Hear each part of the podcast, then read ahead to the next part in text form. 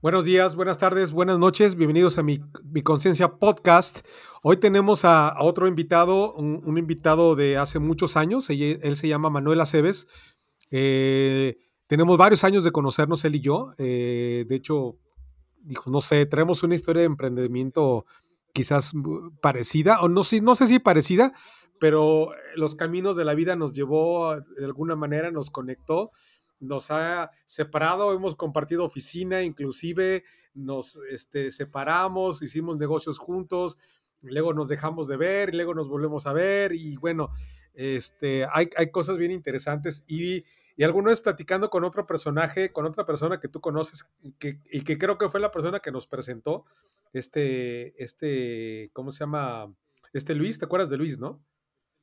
Este, este, este, este Luis este, nos eh, presentó y me acuerdo que nos dijo, es que, es que Manuel Aceves, porque una vez saliste en plática de las que, he platicado con él últimamente, me dice, ¿sabes qué? Es que Manuel Aceves es como, es como aconjolí de todos los moles, en todos lados lo conocen. Y al menos aquí en Guadalajara, y, sí me ha pasado en varios lugares donde en negocios y no deja ser un rancho Guadalajara, no sé qué piensas tú de repente, pero sí, sí, sí nos conocemos para bien y para mal hasta para las cosas positivas y negativas, pero sí, sí, sí nos, sí nos conocemos, ¿no? ¿No crees? Este. Sí, definitivamente. Y la verdad es que, eh, pues más vale, como, como bien dices, ¿no? El, punto de partida es que alguien en algún momento dado va a saber de ti y más vale que sea por buenos actos, por buenos actos y no por malos, ¿no? Es correcto. Y bueno, para ir entrando en materia, ¿quién es Manuel Aceves? Bueno, Manuel Aceves es fundador de una empresa que se llama Geek Commerce. Eh, voy a leerles un poquito. Me gustó su, resumen que se puso en LinkedIn. Puso, soy un geek y consultor especialista en modelos de negocio a través de Internet, enfocado en los resultados de, los, de la mercadotecnia digital estratégica. Generamos información clara y confiable debido a nuestra habilidad de planificación, análisis de estos de datos e innovación de nuestros métodos. Nuestra promesa de marca es hacer que tu negocio venda por Internet. A ver, Manuel, platícame un poquito cómo llegases a este, digamos, a este, a esta descripción que te haces en, en, LinkedIn, ¿no? Sí, este mundillo. Fíjate que justo, digo, esto tiene que ver porque ayer me reuní con una ex compañera de la prepa y hablábamos justo de esto que me estás preguntando, o sea, ¿cómo, ¿cómo, llegas aquí? ¿Qué te has hecho? ¿Dónde has estudiado y demás, no? Y bueno, yo soy creyente que más allá de los títulos, que si bien es cierto son importantes, porque te dan una base para partir de, algo para lograr objetivos. Eh, también es muy importante, pues, la formación personal, ¿no? Es, esto que seguramente le llaman las dichosas habilidades duras, perdón, y las habilidades blandas. Y, digo, yo lo manejo como filosofía de vida en la empresa, ¿no? Este, les digo a los chicos, sí son muy importantes las habilidades duras, o sea, que conozcas, que sepas de lo que estamos hablando, pero antes de eso, lo crítico es tus habilidades emocionales, cómo te manejas, cómo te conduces, qué valores tienes, ¿no? Y entonces, respondiendo un poco a eso, cuando te decía que estaba en la plática con, mi amiga, este, le conté una historia de cómo, de cómo llegar acá, ¿no? De cómo estamos ahorita en esta agencia. Y la historia es pues más o menos así. Este, eh, si bien es cierto, yo soy ingeniero por carrera y me gusta muchísimo la ciencia, y me encantan los datos y la información ordenada y todo lo que eso implica, eh, también me apasionan tremendamente las ventas. Y entonces la pregunta en, esa conversación fue, oye, ¿por cómo combinas las ventas con la ciencia o con esta cuestión eh, de ingeniería, no?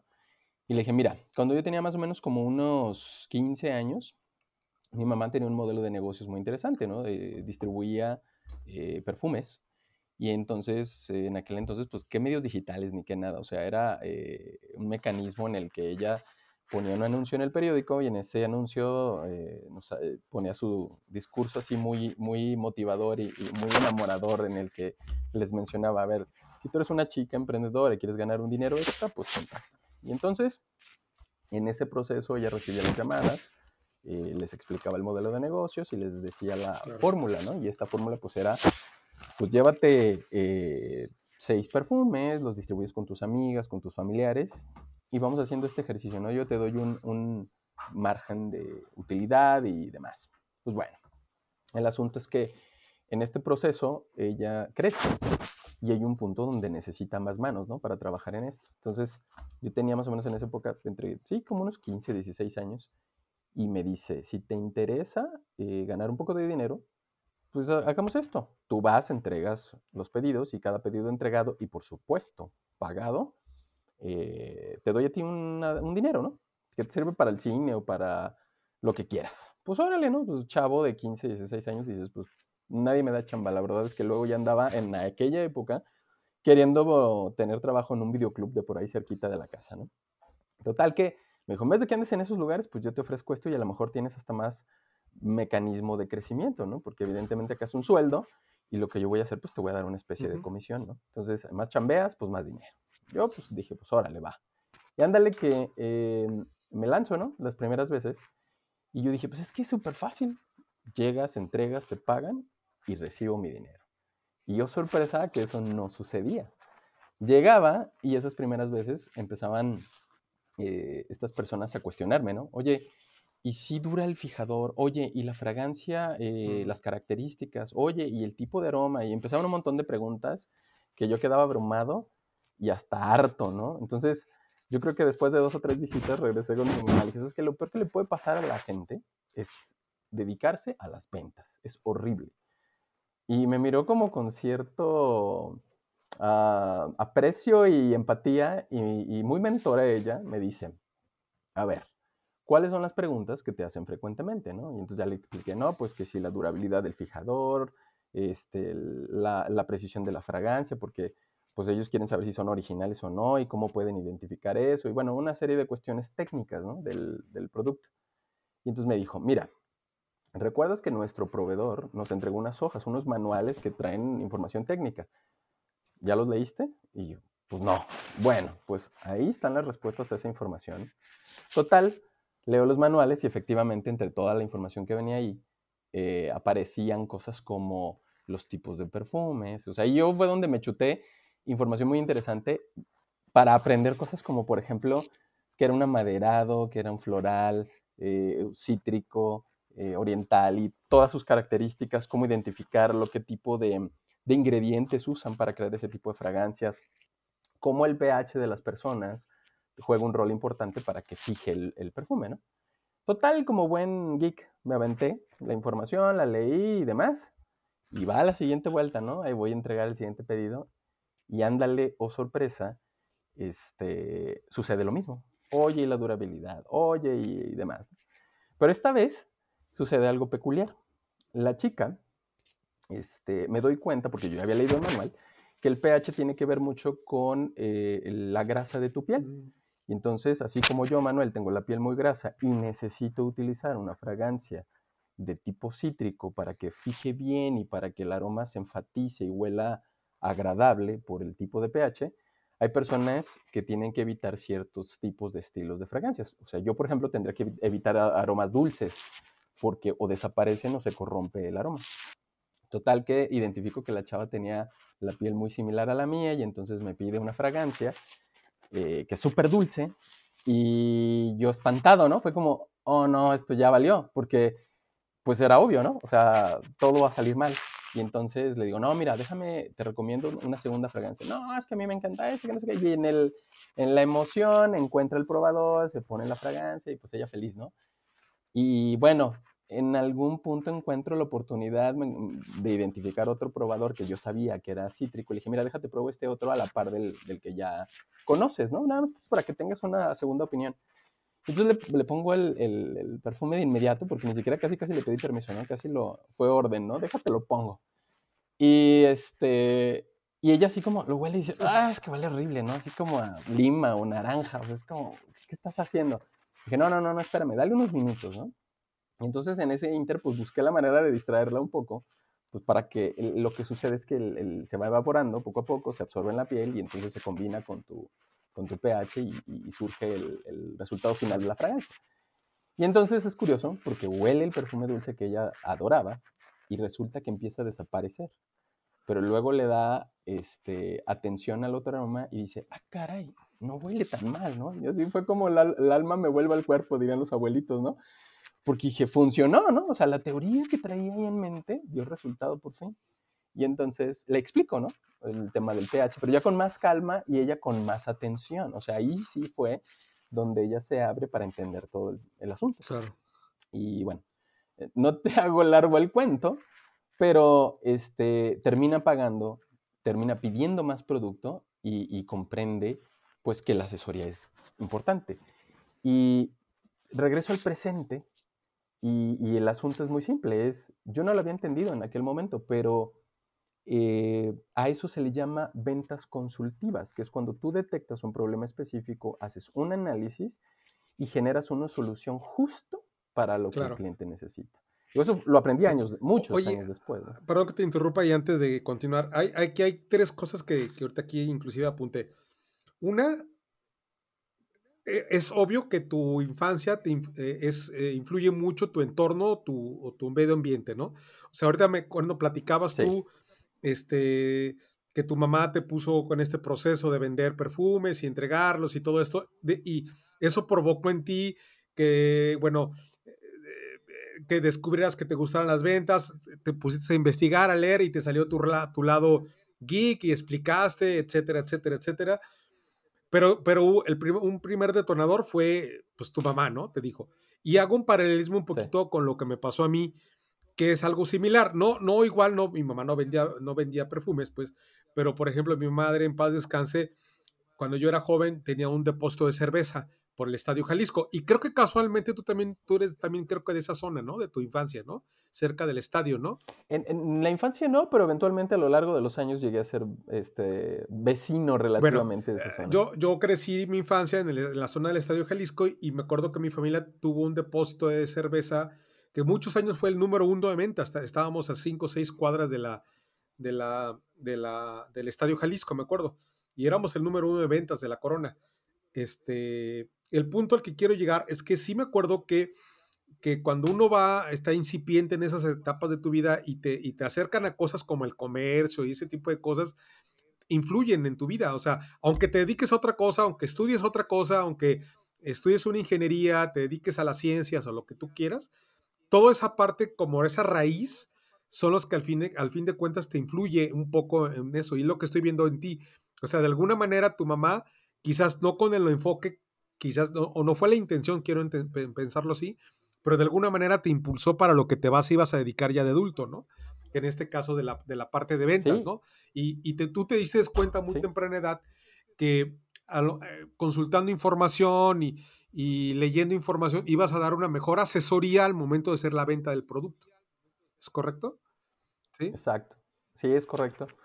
Y, fíjate, eh, ahorita que mencionas todo esto, me hace pensar cosas importantes, eh, Vic. Por ejemplo, mm, eh, digo, fueron muchos años para yo poder entender lo que implicaba la lección aprendida, ¿no? Porque creo que ese es el término. La lección aprendida era esa, ¿no? Pero mm, también hay algo valioso. O sea, a veces en la vida no puedes decir no me gusta hacer esto o rechazo hacer esto solo porque tu primera impresión es que fue una mala experiencia. Eh, eh, tienes que aprender que para una situación complicada debe de haber alguna solución y entonces hasta que no alcanzas a ver todo el tiro completo de las cosas y decir, este es el problema, sí, sí es difícil, sí, es complicado, tal vez, lo puedes resolver, no lo sé, pero ya una vez que encuentras la manera y lo intentas, en ese momento es cuando puedes darte, mm, creo yo que la oportunidad de decir, me quedo con ello o, o bye, ¿no? O sea, lo, lo desecho por, por, siempre. Pero definitivamente sí tienes que probar toda la línea hasta llegar a una posible solución, porque estamos muy acostumbrados al, oye, esas verduras, ¿no? Los niños, no, pues no me gusta, ¿ya las probaste? No, entonces, ¿cómo, cómo experimentas algo que dices, ni idea, no, no lo sé?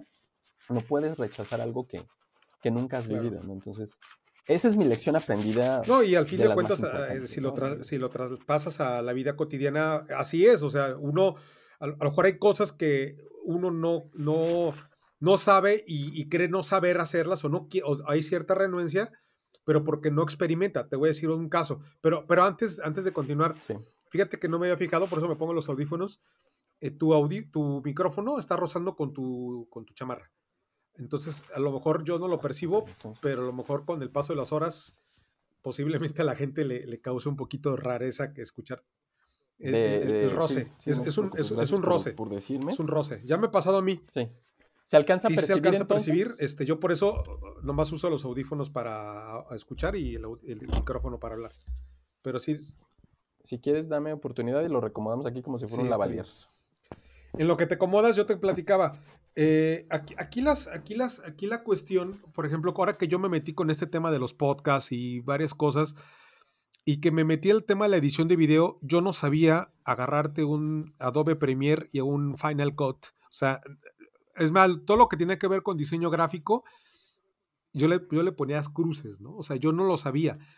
Y, y las circunstancias de la vida me llevó a decir, bueno, ¿por qué no? Si yo, o sea, yo no tengo, no tengo con quién, a quién pagarle para que me edite un video. Y aparte quiero editarlo a mi gusto. O sea, yo quiero meterle efectos, esto, el otro. Pues chinga su madre. O sea, eh, o sea, tuve la oportunidad de instalar en mi, en mi, en mi, en mi compu, en mi Mac, este Adobe Premiere, Final Cut, todas estas herramientas de edición de video. Me puse a buscar en, en, en, en YouTube tutoriales, concretamente de cosas que quería hacer. O sea, ahí, ahí la gente creo que aprendemos de diferente forma. Hay quienes necesitan un maestro, hay quienes necesitan a lo mejor un mentor, hay quienes necesitan estar yendo clases presenciales, hay quienes eh, aprendemos eh, leyendo tutoriales, hay como diferentes técnicas para aprender cosas. En mi caso muy particular, eh, yo me tengo que meter al problema, o sea, enfrentarlo, el cual sea, ya sea tan de desarrollo de software o en este caso de edición de video, y digo, eh, quiero llegar a este resultado. Y para aprenderlo, me pongo a buscar tutoriales y lo, y lo hago. Y, y, a prueba y error y a prueba y error. Pero esto lo, lo conecto un poco con lo que acabas de decir. O sea, antes de llegar a ese punto, tú dices, oye, pues deja de decir no puedo o no quiero o no, o no tengo la capacidad.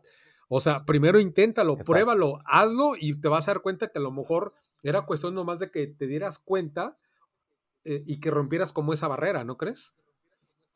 Sí, sí, absolutamente. Este, no intentarlo es para mí no vale. O sea, puedes eh, desechar cualquier oportunidad o idea, eh, está bien, pero pensar que no sirve por el solo hecho de que a ti no te parece bien o nunca lo has probado, este, es relativo, ¿no? Digo, eso con sus límites, por supuesto, ¿no? O sea, hay cosas que sabemos que ya están más que comprobadas que no funcionan y que no sirven, eh, y está bien también hacerle caso a la experiencia de otros pero mm, hay situaciones en las que tú tienes que vivirlo en cabeza propia, o sea, no hay vuelta de hoja.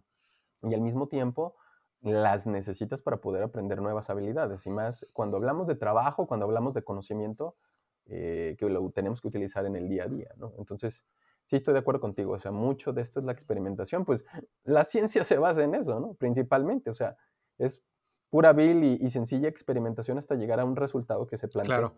ahorita me acordé ahorita de, y supongo que te la debes de saber por buen geek que eres, de la frase que decía el maestro Yoda, eh, producto de la fantasía y de muchos geeks, nos encanta, este, que decía algo así cuando estaba con Luke, ¿no? Decía algo así como, este, no lo intentes, hazlo, ¿no? Algo así decía, ¿no? ¿Te acuerdas? O sea, este... Sí, era, era algo así como este, no intentar siempre hacer. Si, si lo intentas, vas a fracasar, hazlo, punto. O sea, vas, vas decidido a hacerlo. No lo recuerdo exactamente por ahí, igual, ahorita la busco, pero este, para decirlo textualmente, para no eh, cometer un error, pero este, pero sí, ¿no? Yo creo que hay que hacerlo. Yo creo que, el otro día también platicando con otras personas, este, y no sé si te pasa a ti, yo creo que tú eres de las pocas personas que conozco de la generación, que somos más o menos contemporáneos, o sea, somos casi de la misma edad, según yo, quizás por ahí traemos uno o dos años de diferencia, pero no sé si más arriba, más abajo, pero andamos más o menos en, el mismo rango de edad. Yo le platicaba a alguien, a, otra, otro amigo en Monterrey, le decía, ¿sabes qué? Es que a mí a los de mi generación me cuesta mucho trabajo conectar últimamente, o sea, los que son de mi edad. Salvo sus contadas ocasiones o personas, ¿no? Porque con los pasos de los años te haces como la gente se vuelve como más cerrada y muy y no y no abierta a, escuchar nuevas ideas, nuevos cambios y nuevas cosas. Y, y, esa es una de las cosas que a mí me da mucha flojera con la gente de mi generación. Hablo con gente de que conocí en la prepa y en la secundaria, eh, después este, los, me los vuelvo a encontrar y salimos y platicamos. Y sí, no, o sea, sí te acuerdas del, desmadre que cuando estabas en la secundaria y en la prepa y el, cagadero y te ríes y no sé si te pasa a ti que de repente luego te trasladas esa época y como que quieres como ser como de esa persona hace 20 o 25 o 30 años, ¿no? No sé, depende, ¿no? Pero ya cuando empiezas a tocar temas más profundos, temas dices tú, no mames, güey, o sea, de veras, este, y no, no, a ver, no quiero juzgar, pero digo, o sea, hay mucha resistencia a temas tan, tan, tan, tan, tan, no sé, es que no sé cómo tocar estos temas. Te veo estresado. Sí, güey, o sea, hay, hay, hay, un tema, por ejemplo, cuando tocas, cuando se sacan los, este, un poco los, eh, los traumas o un poco el tema a lo mejor de cómo, cómo, a qué, harías si tienes un hijo gay, por ejemplo, ¿no? Y que salen a, y salen a reducir como tus prejuicios, ¿no? Y que salen a reducir como... Y, dices tú, no, es que... Eh, a lo que quiero llegar, y no quiero extenderme mucho en esto, es que creo tú que eres de las pocas personas que yo conozco, que somos más o menos de la edad, que se puede uno platicar de cualquier tema sin importar la edad. O sea, siento que tú eres una persona abierta, este, y he, visto con el paso de años abierta a hablar de muchos temas diversos y de tocar ciertos temas que inclusive son fuera de nuestra generación. Y creo que es, y creo que, y creo que es importante para lo que nos dedicamos, tanto tú como yo, en nuestro ámbito profesional. O sea, vamos, tú y yo nos dedicamos a la tecnología de, de una u otra forma, ¿no? Entonces, si no estamos como abiertos a todos estos cambios y estas cosas que se vienen día a día y seguimos pensando que COBOL hace, era, era, lo que, era lo que funcionaba hace 40 años y queremos que hoy funcione, pues no, pues estamos fritos en esta industria. No sé si estás de acuerdo conmigo, ¿no? Totalmente, totalmente. Y es que, mira, yo le atribuyo, eh, porque yo lo vivo todo el tiempo, ¿no? O sea, nosotros estamos, mm, sí, mucho en el área de la mercadotecnia, pero también mucho en el área de la, tecnología. Entonces, debido a la forma en cómo se comportan los, las sociedades hoy, los consumidores, por supuesto, que es lo que, lo que vemos, em, se busca una velocidad de resultado tan elevada, se busca una inmediatez en la comunicación que em, es un cambio de comportamiento crítico. O sea, no es lo mismo tener una generación que tenía que esperar no sé, que llegara la tarde y que este, estuviera el teléfono de casa disponible, que nadie lo estuviera utilizando para hacer una llamada y comunicarse con esa persona que querías llevarle el mensaje, fuera la amiga de, de la escuela, la novia, el cuate de toda tu vida, quien fuera, a tener un teléfono conectado permanentemente a la información inmediata y mandarle un mensaje directo a esa persona y casi, casi esperarte cinco segundos y que te respondan. O sea, si lo pensamos objetivamente, ese paradigma hace del cambio del todo. O sea, estás hablando de gente completamente acostumbrada a cosas distintas. Entonces, creo que hay que cuidar un poco el juicio, ¿no? A veces nos desesperamos y decimos, digo, yo, me sucede, porque en cambios generacionales es evidente. O sea, yo tengo hermanos de generaciones este, más jóvenes que yo y lo alcanzo a percibir, observar, y es cierto. O sea, nos manejamos distintos. O sea, desde las cosas tan evidentes como yo soy de levanto el teléfono y quiero resolver ahorita algo, llamo. Y las generaciones nuevas es, ah, déjame mandar un WhatsApp, ¿no? Es para mí la forma más fácil o más rápida.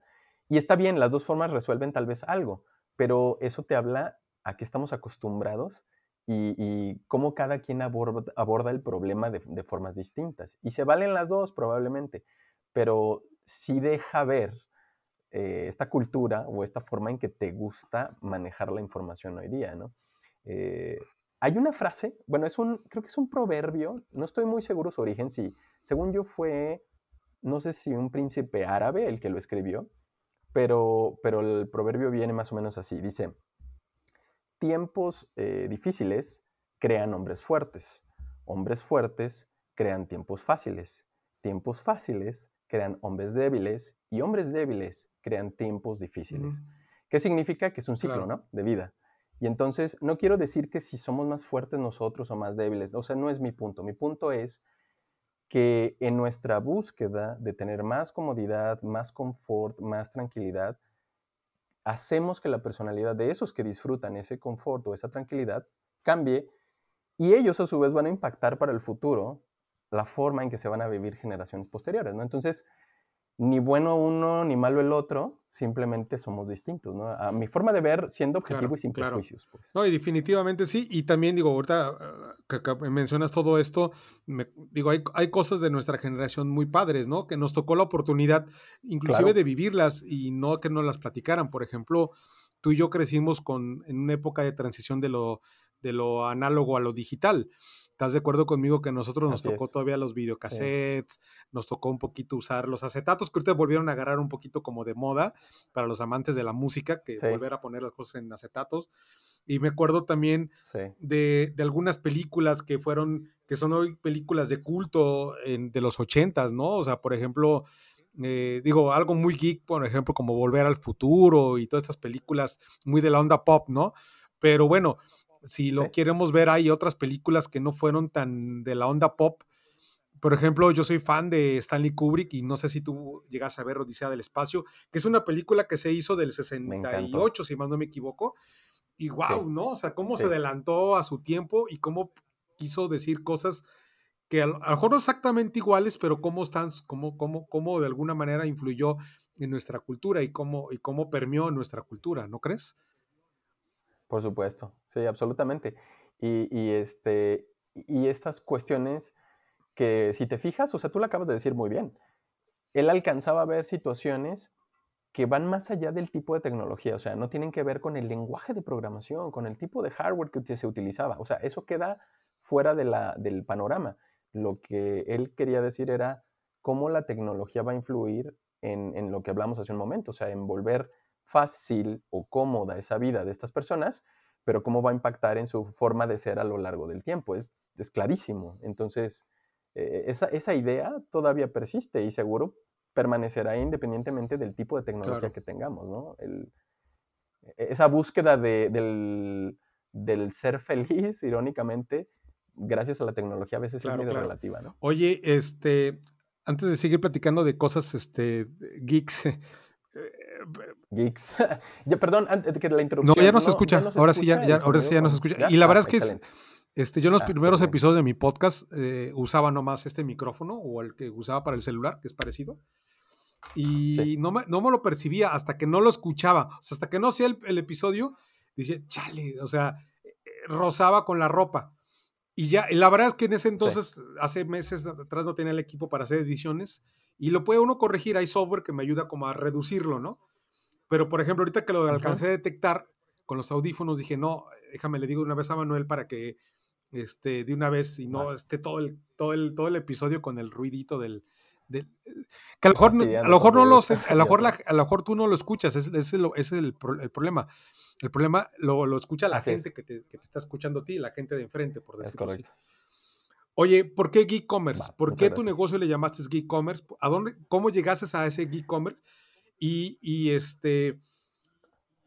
Y eh, antes de que me llegues a llegar a eso, sé que eres ingeniero, sé que estudias en el CETI, CETI Colombo, si más no me equivoco. Este, tengo, tengo muy, eh, yo no estudié ahí, pues yo soy de la UDG, soy, soy más de barrio, aunque las dos escuelas son, no, creo que las dos universidades son como muy de barrio, las dos en, aquí en Guadalajara. Sí, sí, sí, lo, que tiene fama, el, lo que tiene fama el CETI sobre todo es que se, les gustaba mucho echarse churros de marihuana hasta la fecha. Este, sí, sí, sí, hay famita. Yo vi ñoño, pero yo no, sé eso, ¿eh? verdad, Y si lo hiciste, pues está bien, o sea, no te voy a balconear. no, y no tengo prejuicios.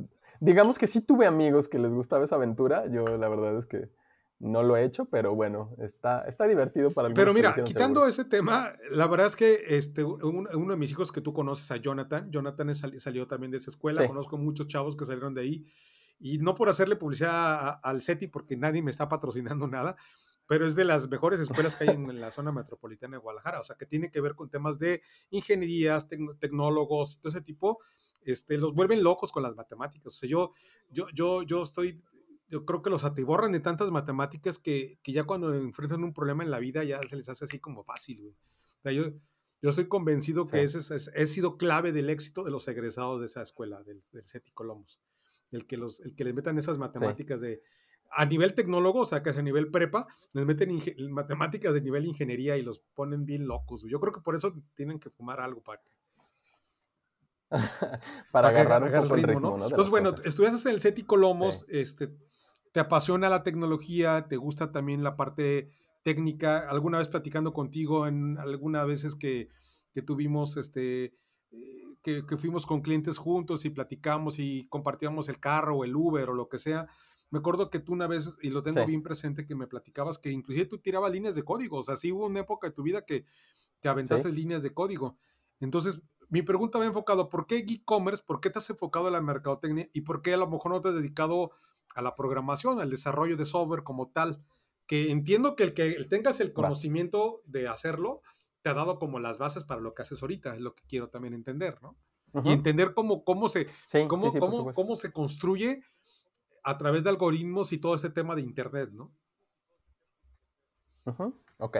Bueno, digamos que la transición de, o más bien el nacimiento de e-commerce tiene que ver eh, con esta idea clara eh, de que yo siempre he tenido. O sea, por eso te conté la historia al inicio, porque la historia marca, marca mi persona para, percibir que eh, el mundo de las ventas es un mundo interesante y que puede llegar a ser incluso un mundo automatizable.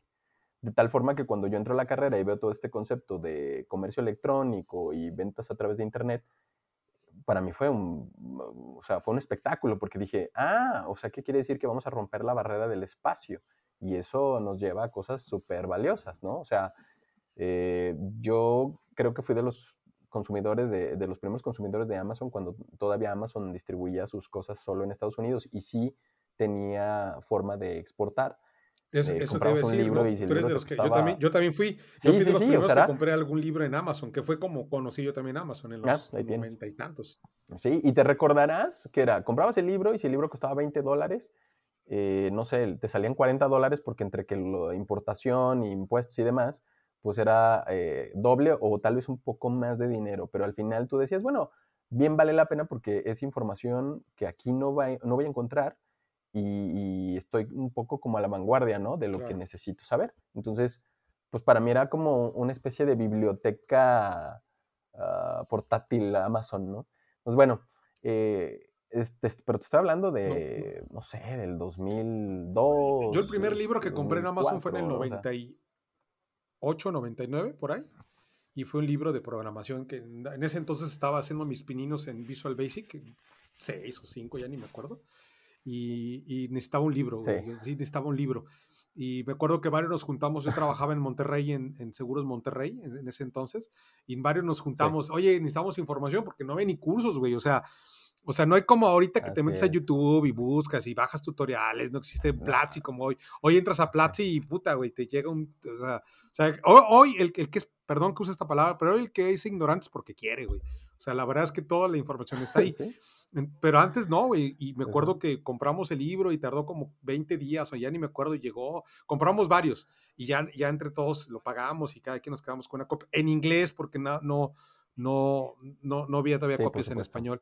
Pero ese libro a mí, por ejemplo, el de Visual Basic, que no me acuerdo cómo se llama ahorita, pues me cambió la vida y me dio de eh, me dio de comer muchos años de mi vida y pagó y pagó el, y pagó el este el hospital del nacimiento de mis hijos. O sea o sea o sea me refiero yo que ese conocimiento de aprender a programación en Visual Basic a la postre me dio trabajo para poder pagar las este este los hospitales no donde donde nacieron mis hijos no los más grandes es correcto pero bueno sí sí es correcto sí e, e, ese es el tema efectivamente que o sea, imagínate cómo vivíamos en ese, en ese contexto, ¿no? De, la velocidad de la información que hablábamos hace un rato. O sea, era relativamente lento el proceso. Entonces, bueno, este, veo, veo a Amazon, veo cómo, cómo era la dinámica eh, y yo dije, claro, o sea, el comercio electrónico es, es un futuro eh, eh, ya declarado, o sea, va a suceder en mayor o menor medida, en mayor o menor tiempo, pero esto es, es algo que no sustituirá a otros medios, por supuesto. No necesariamente tiene que pasar esa situación, pero sí se va a convertir en un medio nuevo que en algún momento dado va a ser súper explotable. Y bueno, yo con esta impronta de, mi infancia, de mi adolescencia, cuando digo, bueno, puedo vender, se pueden hacer muchas cosas, pues es como mezclo esta parte tecnológica con, el área de las ventas, ¿no? Y ahí es donde nace todo el asunto. Se fue dando, digamos, naturalmente, o sea, me, enfoco en la parte del comercio electrónico, como decías tú, sí eh, desarrollé muchos proyectos, programé muchas cosas y llegué incluso al grado de tener una empresa que se dedicaba exclusivamente al desarrollo de software. Eh, eventualmente también hacíamos algunas cosas de, protección de información, de seguridad informática. Y fue una empresa y un proyecto que, que, dio muchos gustos, también dio algunos disgustos, muchos aprendizajes.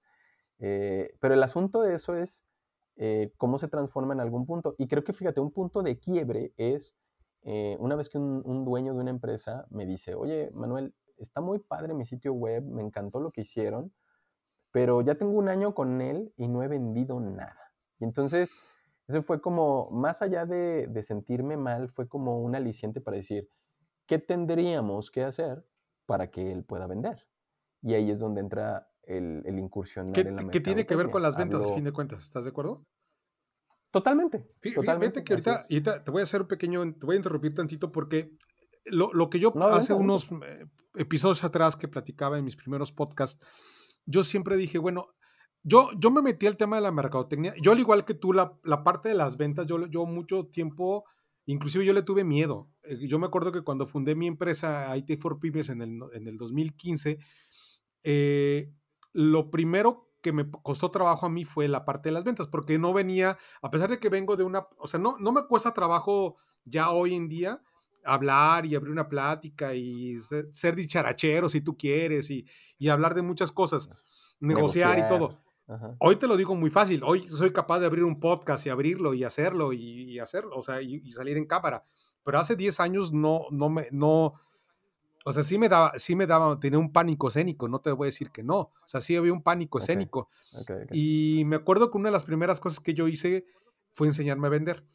Eh, ¿Y cómo me enseñé a vender? Me acuerdo que hicimos una aplicación a IT for Pymes que era para los joyeros y yo me fui vilmente al, al, al, centro joyero de Guadalajara, el que está en Plaza Tapatía, y me fui puerta por puerta a ofrecerlo, a hacer demo. Agarraba el celular en ese entonces que traía un Android, pum, lo mostraba, esto, el otro, aquello, pum, pum, pum, pum y me batearon todas las veces que tú quieras. Ajá. Hubo uno que, pegó y con eso ya me sentí yo chingón y lo vendimos. Era un catálogo, al fin de cuentas. Todo nació de, de que yo observé, al estar ahí yendo primero, observé cómo hacían las ventas los de los mostradores. O sea, por vía WhatsApp les mandaba las, les mandaba las fotos de, los, de las joyas. Y decía, qué puto impráctico es eso. O sea, o sea, mejor hay que ponerles algo, aquelles un catálogo y que desde ahí. Y sí, se lo hicimos me acuerdo, fue un desarrollo que hicimos ahí este, en, en IT for Pymes. Este, Luis Guevara se lo aventó en un ratito, se lo aventó en unas semanas, hicimos un, digamos, un, un, demo, un, un, dummy, y yo me salí a venderlo, ¿eh? ¡Pum! Vámonos, a venderlo.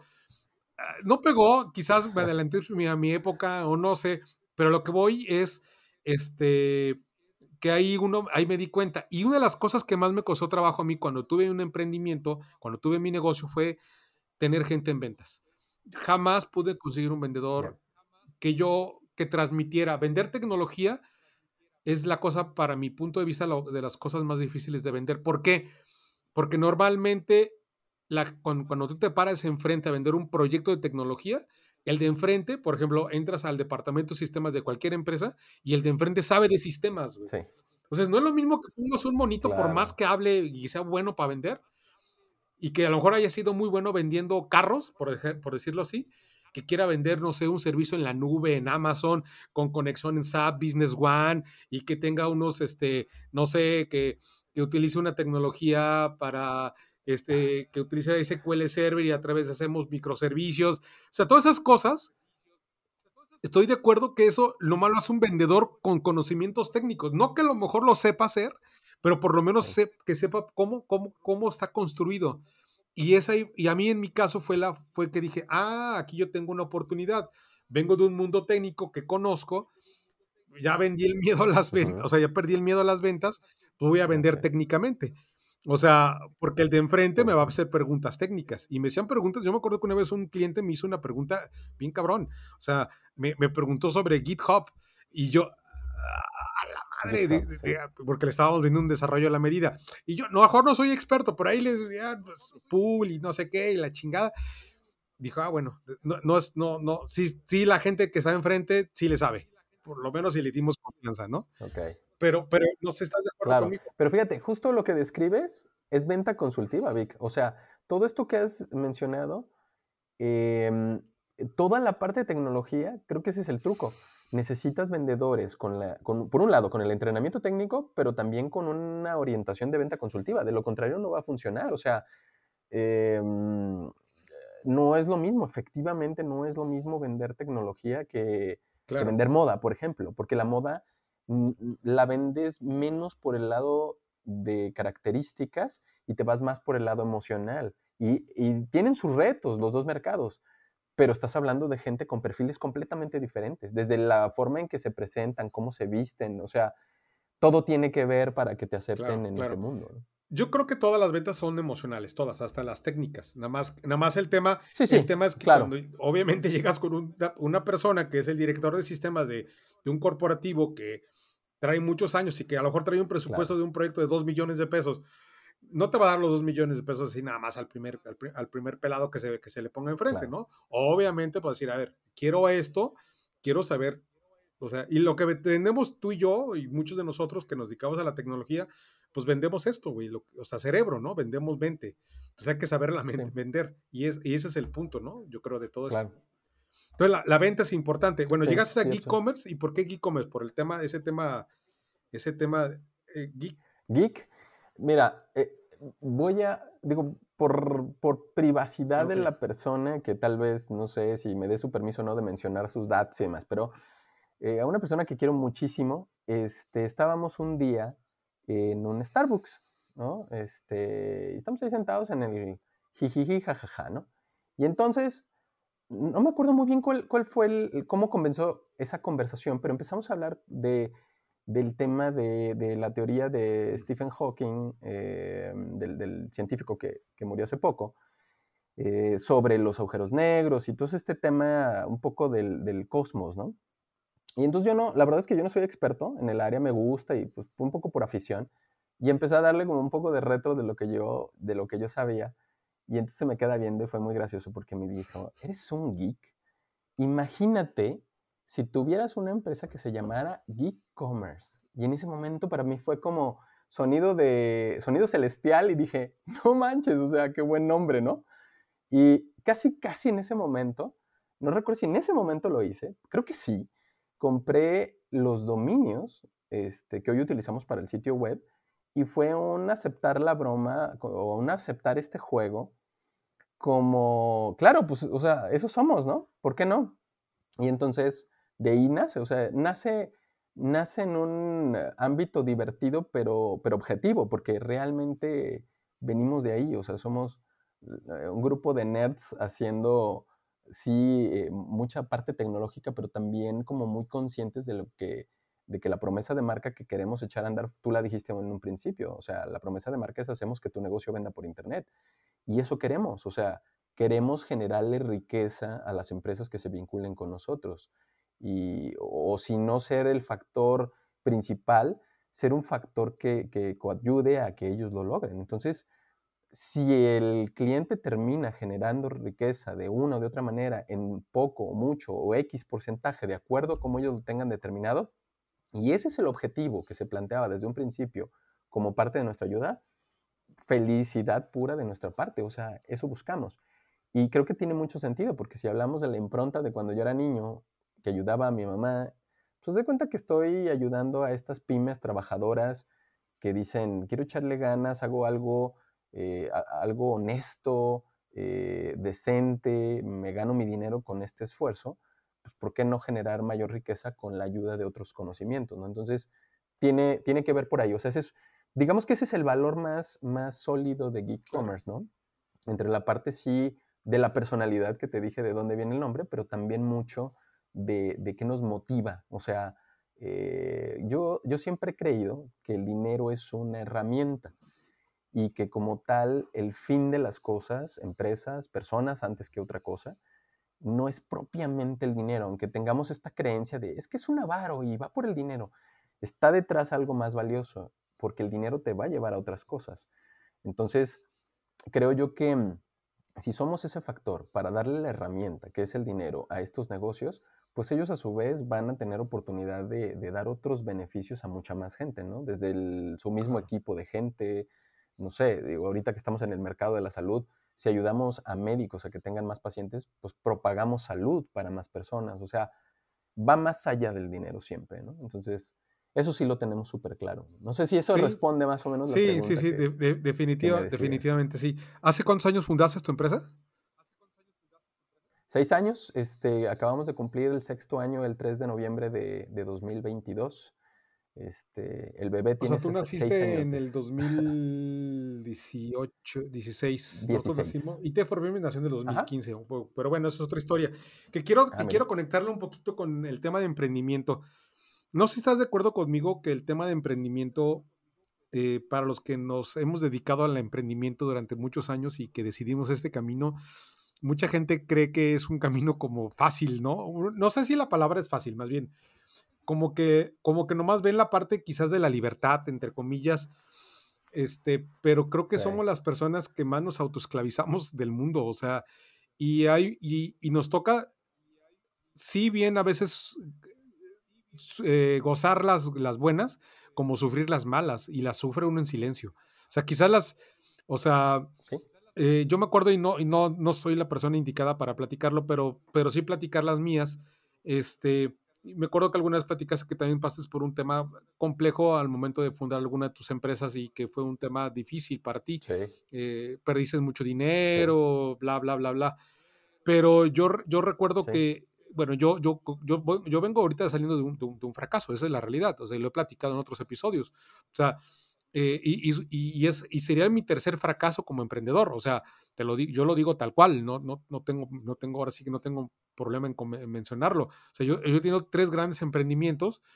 Este, eh, una fábrica de brincolines, esta fábrica de software, y tuve otro hace muchos años, y los tres me los, me los, me los eché, esa es la realidad, me los eché por, por malas decisiones al fin de cuentas, ¿no? En su momento, en mi inmadurez, quise echarle la culpa a a todo mundo, ¿no? Pero hoy me cae el 20 que no, no, la culpa no la tenía todo el mundo, la culpa la tenía yo. La culpa siempre fue mía, o sea, no, la culpa o la responsabilidad, porque el tema de la culpa también es un, es un tema en México. Sentir culpa es, es algo, ah, una losa. O sea, y creo que los emprendedores debemos de, de, transformar esa que le llaman culpa en, en, en, oportunidad. O sea, no quiero sonar tampoco acá, este, ¿cómo se dice? este positivo, tiene un nombre eso, así como, este... Así como...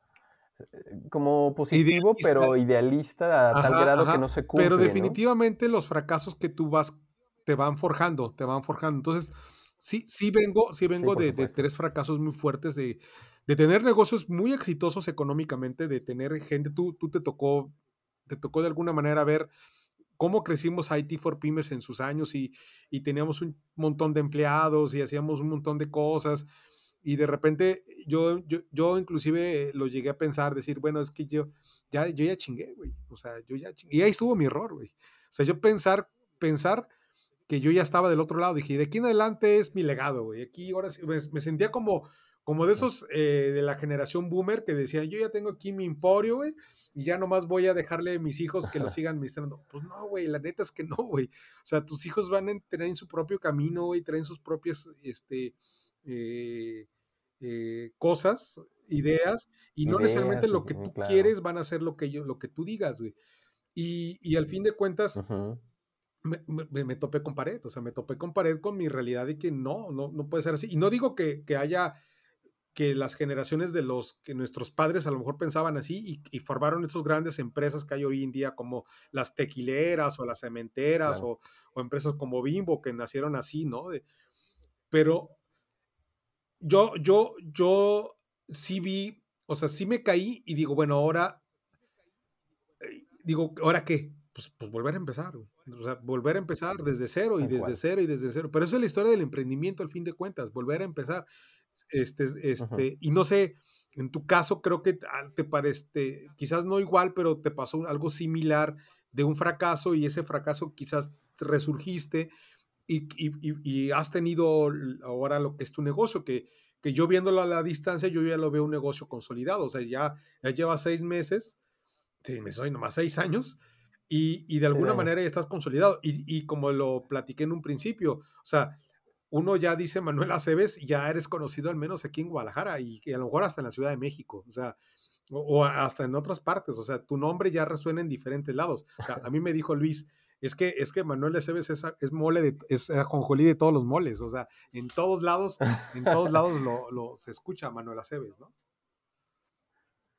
Y, fíjate, es cierto ahorita que decías de aprendizajes, yo les digo, eh, no sé si te conté esa historia, pero eh, les digo, un curso de negocios que, que, tuve y que ha sido de los más caros eh, es justamente esta, esta transición entre la empresa anterior y, y e-commerce.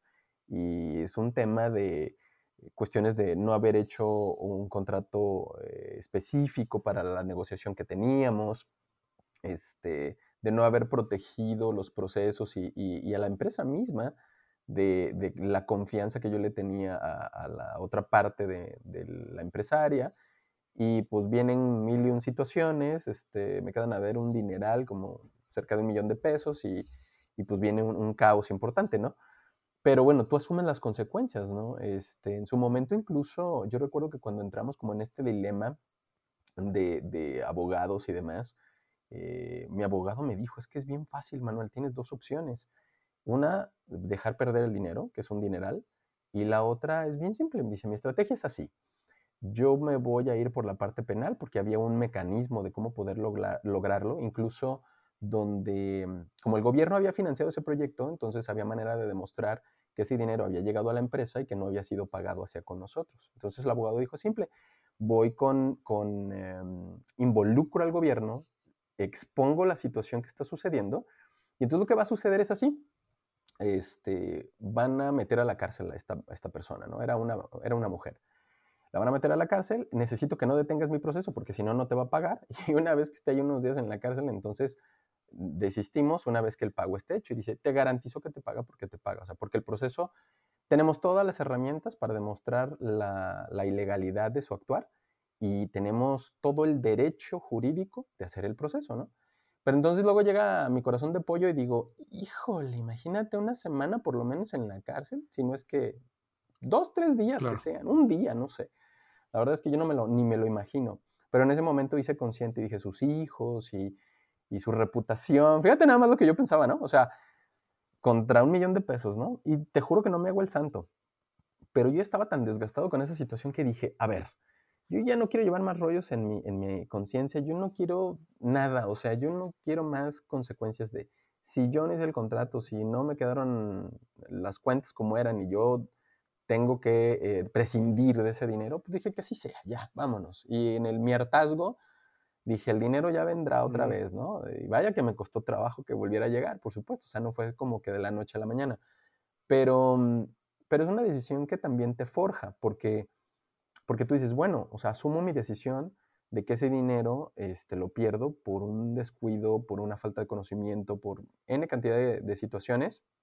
Y es como un manual que no se te olvide lo que hiciste aquí para futuras situaciones y listo, ¿no? O sea, no, juegues con ese riesgo tan grande en esas mismas condiciones. Por eso digo que fue un curso de, negocios que me costó un millón de pesos, ¿no? O sea, si tú me preguntas, ¿cuál es el curso que te ha costado más caro, Manuel?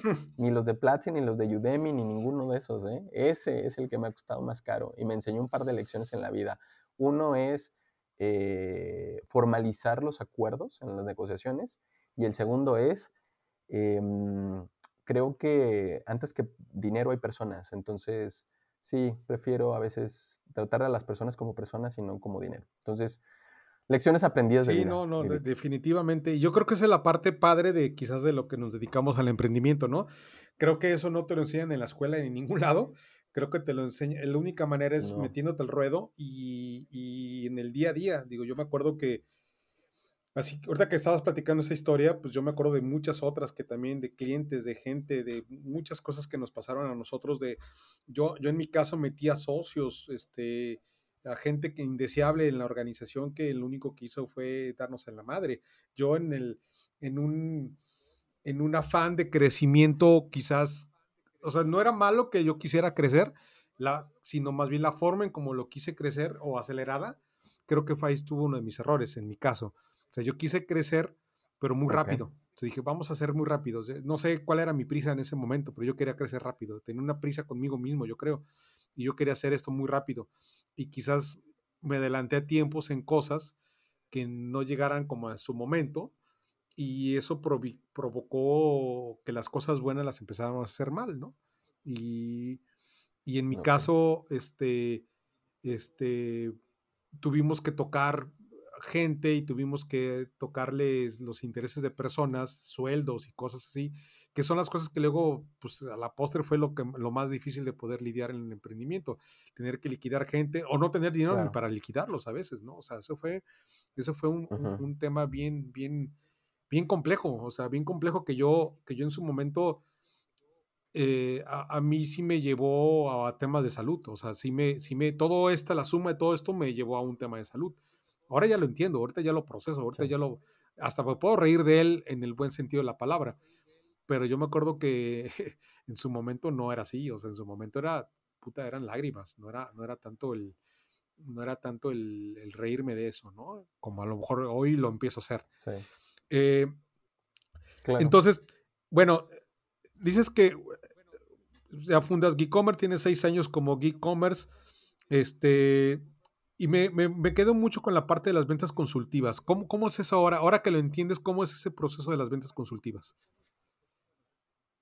Sí, esa es una muy buena pregunta. Em, pues bueno, creo que eh, voy a sonar a lo mejor medio, medio grosero, voy a hablar francés, pero Creo que las ventas consultivas, mi traducción coloquial es no hablar a lo estúpido. O sea, em, eh, desafortunadamente encuentras muchas personas, y es un tema a veces cultural, en ciudades más pequeñas, tal vez como Guadalajara u otras ciudades, en donde es muy común que con poquito conocimiento la gente se siente experta.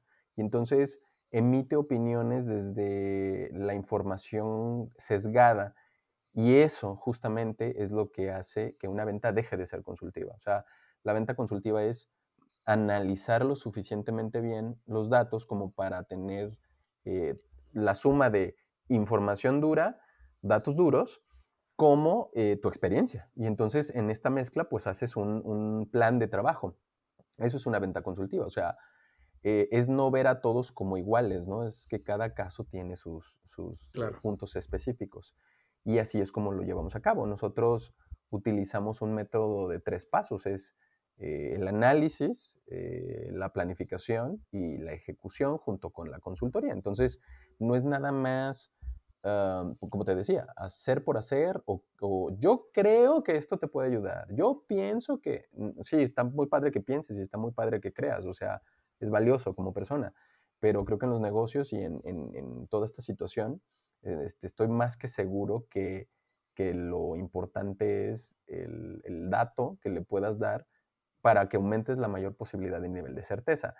Eh, ¿Hay 100% de certeza? No, y mucho menos en la mercadotecnia, ¿no? Desde luego, son, son seres humanos, son mercados, todo se mueve, es, un ente vivo completamente. Pero creo que hablar con, mucha información te puede dar una perspectiva más amplia de cómo poder ayudar a, a estas personas. O incluso, ¿eh? o no poder ayudar, porque nos ha sucedido.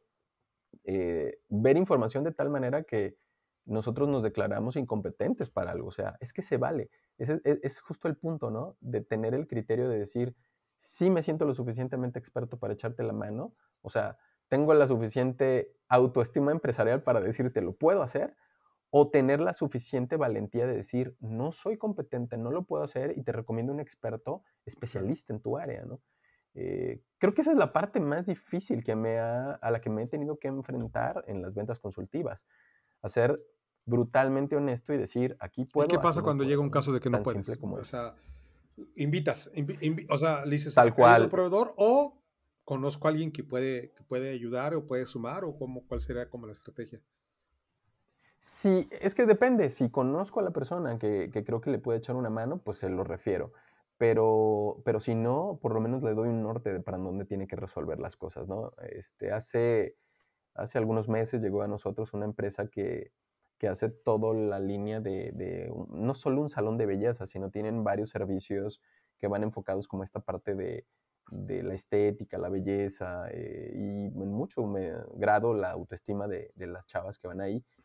Y nosotros no nos hemos enfocado en ese mercado, esa es la realidad. Entonces, cuando se acercan, hago un análisis, evalúo, veo con el equipo y entonces determinamos, no somos los adecuados porque no tenemos la experiencia suficiente. O sea, ¿Qué es experiencia suficiente? Pues por lo menos haber trabajado un par de años en el mercado para decir, por lo menos lo conozco, sé cómo se comporta, tengo datos históricos, o sea, tengo un caso de éxito, pero cuando eso no pasa, pues vaya, este, creo que es mejor decir no, no podemos o no sabemos, ¿no? Este, y, y, así fue. Creo que el cliente se fue muy, muy agradecido porque fue como, no se lo esperaba, ¿no? O sea, íbamos muy bien recomendados y resulta que le termino diciéndole no somos los adecuados. Entonces eh, fue como, ah, caray, o sea, qué padre pues que tengan esta, esta ética y esta valentía de hacerlo. Eh, hemos hecho lo contrario, por supuesto, o sea, no, no voy a fingir, ¿no? O sea, cuando empezábamos queríamos agarrar todos los clientes del universo y, y nos metimos en más de un problema precisamente por esa razón, o sea, porque, porque si no eres el experto, o sea, no conoces ese mercado y ahí vas, ¿no? Entonces, pues te das en la torre, los resultados no son los esperados y por supuesto el primero que te lo va a hacer saber es el mismo cliente, ¿no? Y, y, si algo duele, yo creo que hasta el alma, me imagino que a ti te pasaba cuando, cuando eras proveedor de más de alguna otra empresa, es que el cliente te deje por tu incompetencia, o sea, es obvio, este, no cumpliste lo que prometiste, vaya, es, es básicamente. Fíjate que una de las cosas que, que a nosotros nos pasó y cuando, ya ves que teníamos un tiempo que compartimos oficinas, eh, yo rentaba una oficina por la zona de Plaza del Sol y teníamos, tanto tú como yo teníamos el negocio adentro y tanto tus empleados como los míos este, estaban, convivían en el mismo sitio físico y, estuvo padre. Yo creo que como las posadas, que, una posada que hicimos estuvo padre y las fiestas estuvieron padres. Buena experiencia. fue una buena experiencia. A lo que quiero llegar, eh, y cuando este, nos separamos, en el buen sentido de la palabra, o sea, a quien este, agarró como su rumbo, este, gente tuya se quedó conmigo y así gente que yo tenía se fue ya contigo, bueno, algo así, algo parecido. El, punto, el punto es que este, una de las cosas que, que, empezamos a hacer nosotros, ahorita me acordé por lo que acabas de mencionar, fue algo que nosotros yo nunca hacía, o sea, yo no sé, yo no sé marketing, o sea, nunca, yo no, yo no sé marketing, o sea, yo no, no, no, o sea, sí era más bien, tenía la inquietud y, con este, en este tema de que, de, que te platicaba de la venta y todo este rollo, como que conocía las bases y traía como la inquietud, pero no sabía. Entonces heredamos, me acuerdo, dos, tres clientes que empezamos a atender de marketing.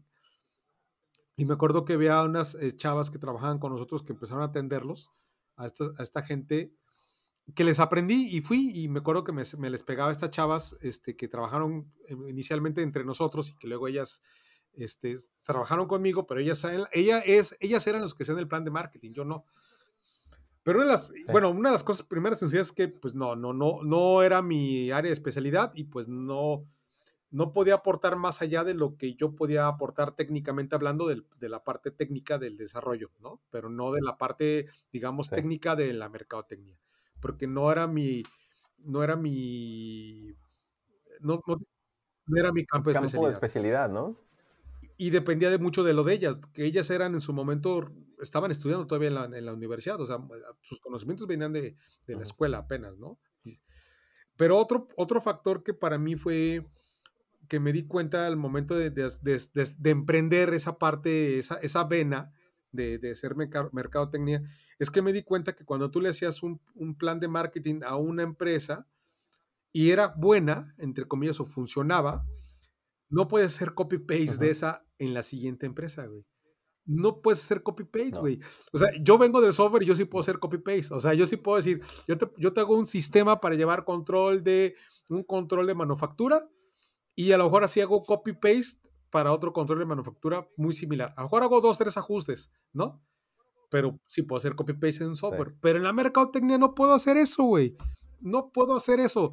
O sea, yo me di cuenta que, que cada negocio tiene su propia dinámica y, cada, el, el CEO, el gerente, el dueño, hay una filosofía, hay una forma, aunque a lo mejor ven a los dos acumuladores para carros, cada uno lo vende de diferente forma y lo tiene y lo, y lo, y lo. Entonces ahí me di cuenta que no puede uno agarrar una campaña y hacer la misma en la otra. Y ahí me di cuenta que hay muchas agencias patito que hacen eso. O sea, que tienen éxito con una y luego quieren hacer el copy-paste con la otra, güey. Y no, güey, y no. Y ese es un problema y eso creo que ha prostituido todo el tema del marketing digital, creo yo. No sé si tú estás de acuerdo conmigo. Yo hoy, obviamente me salí de eso, yo no, no, no, dije, no, no, no soy experto.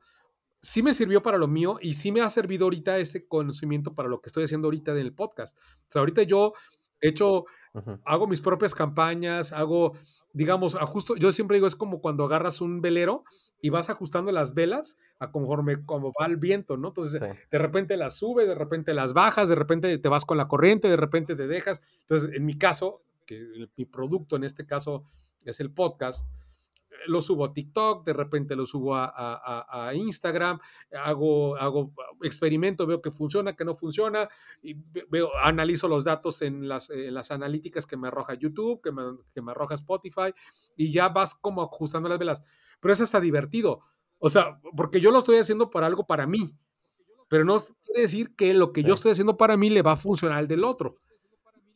Y es ahí donde creo que las agencias de marketing, ahí radica su, su magia. O sea, no sé si estás de acuerdo conmigo. O sea, tú tienes que mimetizar en el negocio de la empresa y entender su cultura hasta cierto punto y cómo venden para poder diseñar una campaña acorde a lo, su cultura y no nomás copiarla de otra, o no sé.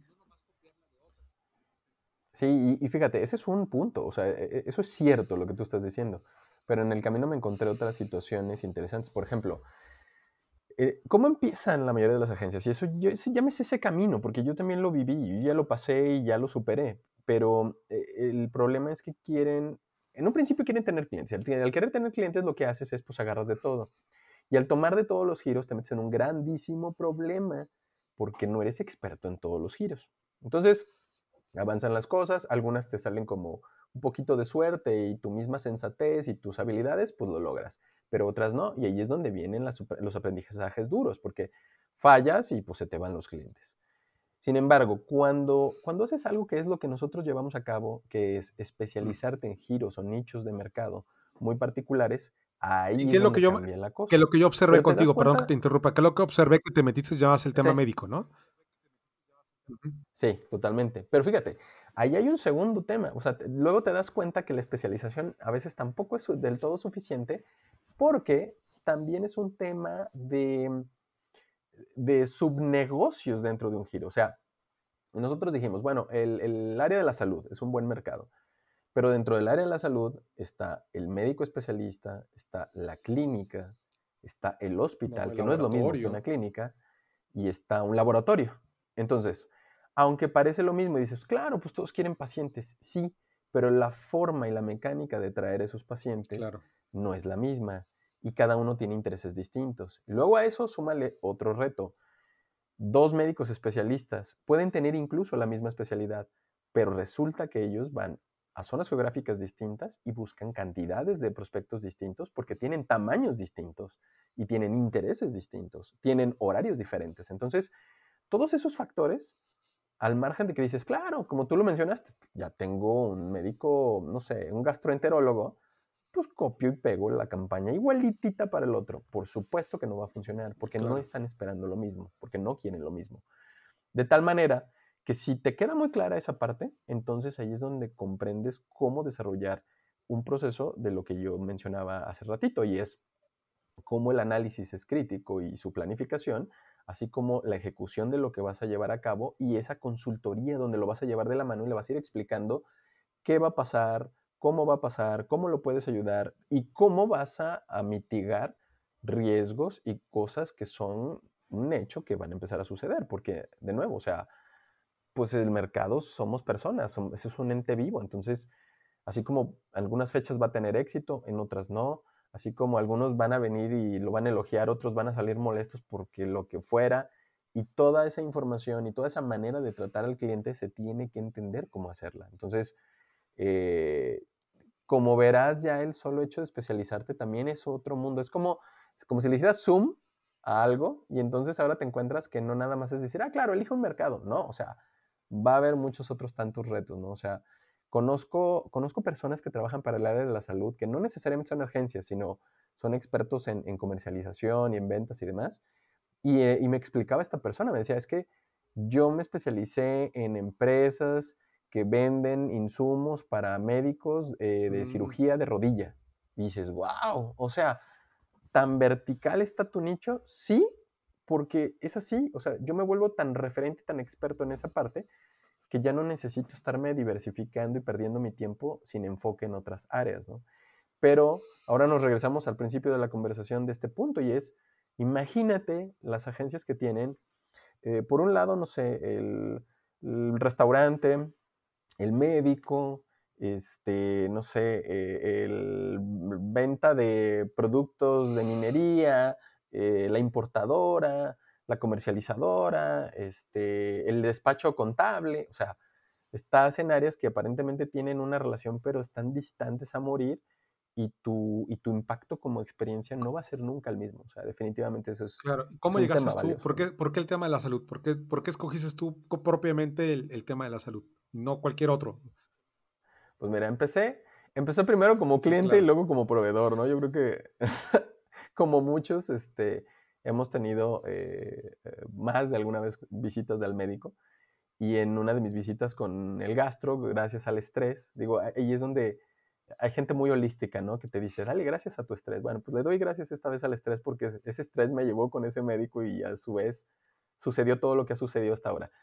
Y mm, ahí fue donde formulamos, eh, o sea, le ayudé a formular un, modelo de negocio, ¿no? Me acuerdo, la historia más o menos es así, ¿no? Me dice, oye, Manuela, qué te dedicas? Y pues ya le platiqué, ¿no? lo que hacíamos. Y me dice, oye, fíjate que me gustaría a mí eh, pues vender a través de internet mis servicios, ¿no? Dije, ah, padrísimo. Dice, quiero hacer unas cosas en Facebook. Y la verdad es que me dio un poco de gracia porque dije, ¿cómo un gastro en Facebook, no? O sea, no me imaginaba cómo llevar la imagen corporativa de un gastro a través de Facebook, dado em, que un gastro se vende más por emergencia que por estética, ¿no? Y bueno, el asunto es muy simple, ¿no? Me dice, quiero tener más pacientes. Y, en ese momento mi mente trabajando en el modelo de negocios de él le dije, a ver, toda publicidad que no puedes convertir en dinero el resultado, pues no sirve de nada. Eso y nada es lo mismo. Dije, vamos haciendo un ejercicio numérico. En aquel entonces, que es un montón de años, eh, su consulta valía 300 pesos y él iba a un mercado eh, popular. Y entonces me dice, este, pues yo quiero tener más pacientes. Bien, partamos de eso. Tu consulta vale 300 pesos, ¿sí? Sí, bien. Imagínate que hacemos algo, olvídate de Facebook o de las herramientas, porque al final es eso, son solo herramientas. Lo importante aquí es el cómo, no el qué vamos a usar. Entonces, imagínate que te hacemos que lleguen 100 nuevos pacientes. 100 por 300 son 30 mil pesos, ¿cierto? Sí, bueno.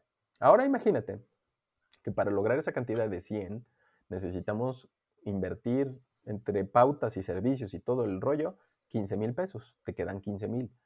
Y le dije a mí, la verdad, por el desgaste de 100 pacientes, me parece poco dinero, poca utilidad. Y entonces queda pensando y me dice, mira, si uno de ellos me contrata la endoscopía o la colonoscopía, podría equilibrarse el ingreso. Entonces le dije, ah, mira, ahí está el dinero. Entonces replanteo mi modelo de negocios en mi cabeza y le digo, a ver, ¿cuál es el valor del procedimiento médico más económico y el más alto? Y me dice, mira, el más económico, 3.900 pesos, el más elevado, 40.000. Vamos a poner un número bajo, medio, regular. 10 mil pesos. Dije, ahora olvídate de 100 pacientes. Imagínate que solo te traigo 10, pero 10 de 10 mil son 100 mil pesos. Y e inviertes los mismos 15 mil, te quedan 85 mil. Entonces me decía, canijo, ¿se puede hacer eso? Mi respuesta fue sí. ¿Por qué? Porque el esfuerzo lo estamos enfocando a un ticket promedio más alto. Y entonces viene este comentario de, ya sabes, ¿no? De los médicos que luego sienten como que hacer negocio pues es como antiético, ¿no? Y le dije, a ver, vamos a dejar las cartas claras. Tú estás ofreciendo un servicio que alguien necesita. Esa persona que te encuentra a través de Internet lo va a tomar contigo. Sí, porque es un tema de salud vital. O sea. El más adecuado. Vital, o sea, si no es Víctor es Manuel y si no es Manuel es Juan y si no Pedro, pero yo todo necesito que alguien me dé el servicio. Entonces, creo que no hay nada de malo en lo que estamos haciendo, simplemente lo que estamos haciendo es coincidir, o sea, Vamos a hacer que tú aparezcas justo en el momento en que éste necesita encontrar a alguien. Es así de simple, es, es así de ético y de sencillo el asunto. Y pues ya, arrancamos, y digo, por privacidad, pues no te puedo decir como montos ni demás, pero te puedo decir que es rentable, eh, al grado que incluso ha podido crecer y robustecerse y demás, y que francamente me da tanto gusto porque nos invita, ¿no? Cada año a sus eh, reuniones donde está todo el equipo médico y nosotros ahí vamos de meches, que somos los de las campañas, eh, pero es gracioso porque estamos como parte del gran equipo, ¿no? Y entonces su comentario siempre es, pues estamos aquí todos los que estamos haciendo este negocio, ¿no? Pues somos de alguna manera los que sustentamos. Y nos presenta con su equipo como, ellos son los de marketing, ¿no? Pero, pero mi punto es ese, que, que de alguna manera es ver cómo si eh, llegar a un resultado con, con, algo ya tan preciso y tan específico como es este tema del área de la salud. Digo, ese, ese cliente es un caso de éxito y después nos fuimos de largo con otras áreas, ¿no? Aprender eh, al grado en que ahorita, por ejemplo, tenemos uno de los laboratorios más importantes de aquí de Guadalajara como clientes.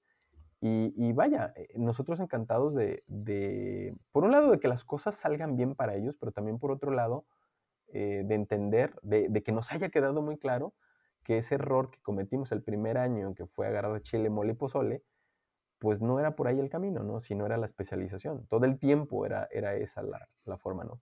Ahora, buscamos a lo mejor algunos otros giros. Sí, estamos como en, este plan de, que no sea tal vez el único giro que desarrollemos, pero sin perder de vista que, la especialización forma parte del gran todo para poder dar el, resultado, en especial en, agencias de mercadotecnia. Y cuando me preguntan, oye Manuel, ¿cómo elijo una agencia de mercadotecnia? Pues mi respuesta es simple. ¿Está especializada en tu giro? No, pues, no la contrates. Eso sí es sencillo. O sea, no es contrátame a mí o contrata a fulano, no, es, ¿está especializado? Sí, ah, sí, sí, entonces sigue la otra pregunta de cajón, que te muestren casos de éxito de tu mercado y pues ya, tú toma la decisión que es lo mejor para Fíjate que eh, por circunstancias de la vida y no existen las casualidades, lo que he hecho en los últimos em, eh, meses eh, del podcast y todo lo que ha girado a través de eso ha sido temas de salud. O sea, ha estado aquí en estos micrófonos, o bueno, en estos, en, estos, en estos episodios ha estado gente que de alguna u otra forma las entrevisto, por ejemplo, ahorita me acordé de una chica de Paraguay que entrevisté hace como un mes, poquito más, tiene un, tema de salud muy, muy, muy, muy, muy fuerte, no sé si tuviste la, la oportunidad de escucharlo, si no, te, escúchalo, es una chica que vive en Paraguay y por un tema de un cáncer tuvo, fue una, a un tratamiento, a un tratamiento en ese momento experimental en Canadá, y bueno, hicieron un tratamiento con células madre y platicó toda la historia, y se me hizo una, una historia bien, de vida bien intensa, bien padre. Y luego bueno, a Nelly de León, que tú ya la conoces, también es un tema relacionado con temas de salud mental, digámoslo así, o de salud emocional, y ha sido, ha sido, un, ha sido inclusive de los episodios más escuchados aquí en el podcast. Hace una semana, semana y media, tuve aquí un nutriólogo, un buen amigo mío que es nutriólogo, vino aquí a mi casa y, lo, y, aquí hicimos todo el set. Y también es de los episodios que más, que más, este, más, más han reproducido y ahí me di cuenta que la gente pues está interesada, o sea, está interesada en el tema de salud. Yo mismo, por mi tema de salud que yo tengo de mi insuficiencia renal, pues para mí el tema de salud ha sido, ha sido importante y, a lo mejor ha, ha traído en esta, en esta este, ley de la atracción, dirían algunos, este, temas, temas de este tipo y gente relacionada a este tipo, a este tipo de, de temas, ¿no? Entonces, el punto al que quiero llegar es que se me hace bien interesante que todo esto esté girando en algo que tiene que ver con la salud física, pero si no puede haber salud física si no hay una salud mental. O sea, si no estás bien de acá arriba, este, pues difícilmente va a estar mal, va a estar bien, perdón, de lo, de lo demás, o no sé si estás de acuerdo conmigo. Totalmente, totalmente de acuerdo. Este, también soy creyente, digo, aunque, aunque hay muchas corrientes y, y muchas, este, teorías. Eh, a mí me hace mucho sentido que las emociones impactan directamente en tu estado físico. Entonces, muchas veces es, si no es que la mayoría, no lo sé, corriges el problema mental y termina impactando positivamente en tu estado, estado físico. Y, bueno, en, esto a mí me da gusto, digo, este, esta entrevista tardamos rato en hacerla, este, en gestionarla por agendas y por actividades pero me da gusto que, por fin coincidiéramos y, me, va fluyendo, o sea, me gusta cómo, cómo, cómo va fluyendo, no sé tú desde tu punto de vista, pero creo que... No, yo cómodo, yo feliz. De, digo, a veces siento que hablo como demasiado de mí, ¿no? Y no es como a lo mejor, no sé, el propósito de tu podcast, pero, el, propósito de este podcast es eh, hacer conciencia, por eso se llama mi conciencia. Al fin de cuentas, mi objetivo es eh, quizás el mensaje que vamos a transmitir poquito mucho resuene en el corazón de alguien y los ayude a transformar. Quizás en todo esto que hemos hablado, alguien ah, tiene una historia de vida similar a la nuestra y mejor dice, mm, mira, estos cabrones les funcionó, estos cabrones pasó algo y yo por qué no lo puedo hacer. O sea, yo, el solo hecho de que transforme a alguien o que ayude o que impulse, este, creo que con, con, eso está bien pagado. No, no me monetizo de esto, esa es la realidad y te lo hemos platicado. Me, me monetizo de otras cosas, o sea, me dedico al software realmente, pero este, eh, esto lo hago más por amor al arte, pero ya empezó a llegar resultados. O sea, por ejemplo, a raíz del podcast ya hay gente que se me acerca y me dice, oye, Vic, fíjate que traigo este proyecto, traigo esta idea, ¿crees que me puedes ayudar? O ya los canalizo con la gente correspondiente. o sea, yo no, pero a lo mejor conozco quién te puede ayudar en esto. Entonces se, convierte también en una especie como de, eh, eh, de, conector y de, de, conexión con otras personas y de generar una, una economía circular al fin de cuentas alrededor del podcast, ¿no? Claro. Que, que, que yo lo sigo haciendo esto como un ejercicio de catarsis y de desahogo, porque me gusta, me gusta esto. Eh, es mi lado, eh, quizás, este, esa parte que me, siempre me gustó ser locutor de radio y esa es la parte con la que, con la que cubro. Me falta mucho para ser un locutor de radio profesional, lo, lo acepto. Tengo muletillas, este, me falta dicción, yo lo sé, pero bueno, yo creo que la práctica es el maestro y algún día vamos a, pulir todas esas imperfecciones, ¿no? Pues, pues, otra vez te devuelvo tu frase de Yoda, ¿no? Exacto. Es hacer, no intentar, jamás intentar. Exacto, exacto. Oye, ¿tú cómo ves, cómo ves al país? ¿Cómo ves la economía? ¿Cómo, cómo ves? No, no, no, no, voy a tocar temas políticos, pero más bien tú cómo, cómo, cómo, cómo ves, cómo ves la, la economía? ¿Cómo ves el mundo? este, exteriormente, interiormente, eh, como alguien que está metido en los negocios, como alguien que conoce de muchas cosas y que tienes amplia cultura, viajas, vas a Ciudad de México, vas a Estados Unidos, este, eh, lees mucho. me interesa saber tu opinión de cómo ves, cómo ves toda esta, por ejemplo, esta gran distracción que es el mundial, que, que yo quieras o no quieras si me meto en este rollo, pero este, pero yo lo entiendo de otro, nivel de conciencia. O sea, soy consciente que es un distractor. O sea, es un distractor nada más. Y tu vida no tiene que girar alrededor de una pelota de fútbol. Esa es la verdad, güey. Este, o de cualquier otro deporte. Hablo de fútbol, soccer, americano, béisbol, lo que sea, ¿no? Pero, o las carreras, que también me he hecho últimamente muy fan de las carreras de, Fórmula 1. Pero el punto al que quiero llegar es, ¿tú cómo ves todo esto? ¿Cómo ves el mundo desde tu punto de vista este, crítico, si tú quieres? Mira, mm, la otra vez platicaba, eh, digo, la otra vez hace, no cuál tan otra, sino yo creo que hace como, tal vez unos seis meses, ocho meses, platicaba con un buen amigo y empresario y decíamos, la pandemia fue una manera de ponerle un reset o reset, si queremos decirlo en inglés, a la economía mundial. O sea, no me voy a meter en el terreno de si fue premeditado, si fue planeado, si es un complot, si, si fue aleatorio, si fue un error de laboratorio. Cada quien que crea y considere lo que quiera considerar con, base a sus datos. Yo como tengo muy poca información al respecto, no puedo emitir un juicio, ¿no? Pero, pero lo que sí es evidente es que hay un reinicio muy fuerte de la economía y, y fue así como en reacción en cadena un, mecanismo que nunca hubiéramos imaginado que habría de suceder, pero, pero está aquí y viene desde, desde el hecho de, Asia, que tiene el control de maquilas y bueno, impacta en muchos otros lados, ¿no? Tan, tan impacta que costos como por ejemplo de, importación, de logística y demás se fueron al, cielo, ¿no?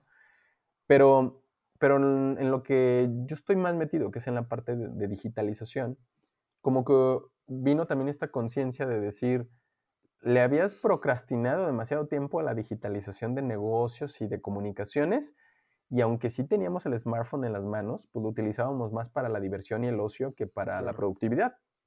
Lo que he de reconocer es que así como estamos tú y yo en este momento siendo súper productivos en la comunicación, a través de este medio, que no necesitamos desplazarnos ni tú ni yo de, de diferentes puntos, eso empieza a suceder ya en, las comunidades empresariales. O sea, ya es más normal que alguien te diga por Zoom o por, Meet por Zoom o por Google Meet o lo que sea.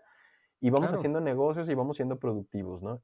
Esa parte me ha encantado porque es el lado positivo de toda la, la desgracia de, enfermedad y de situación política, ¿no? Que, eso ha generado.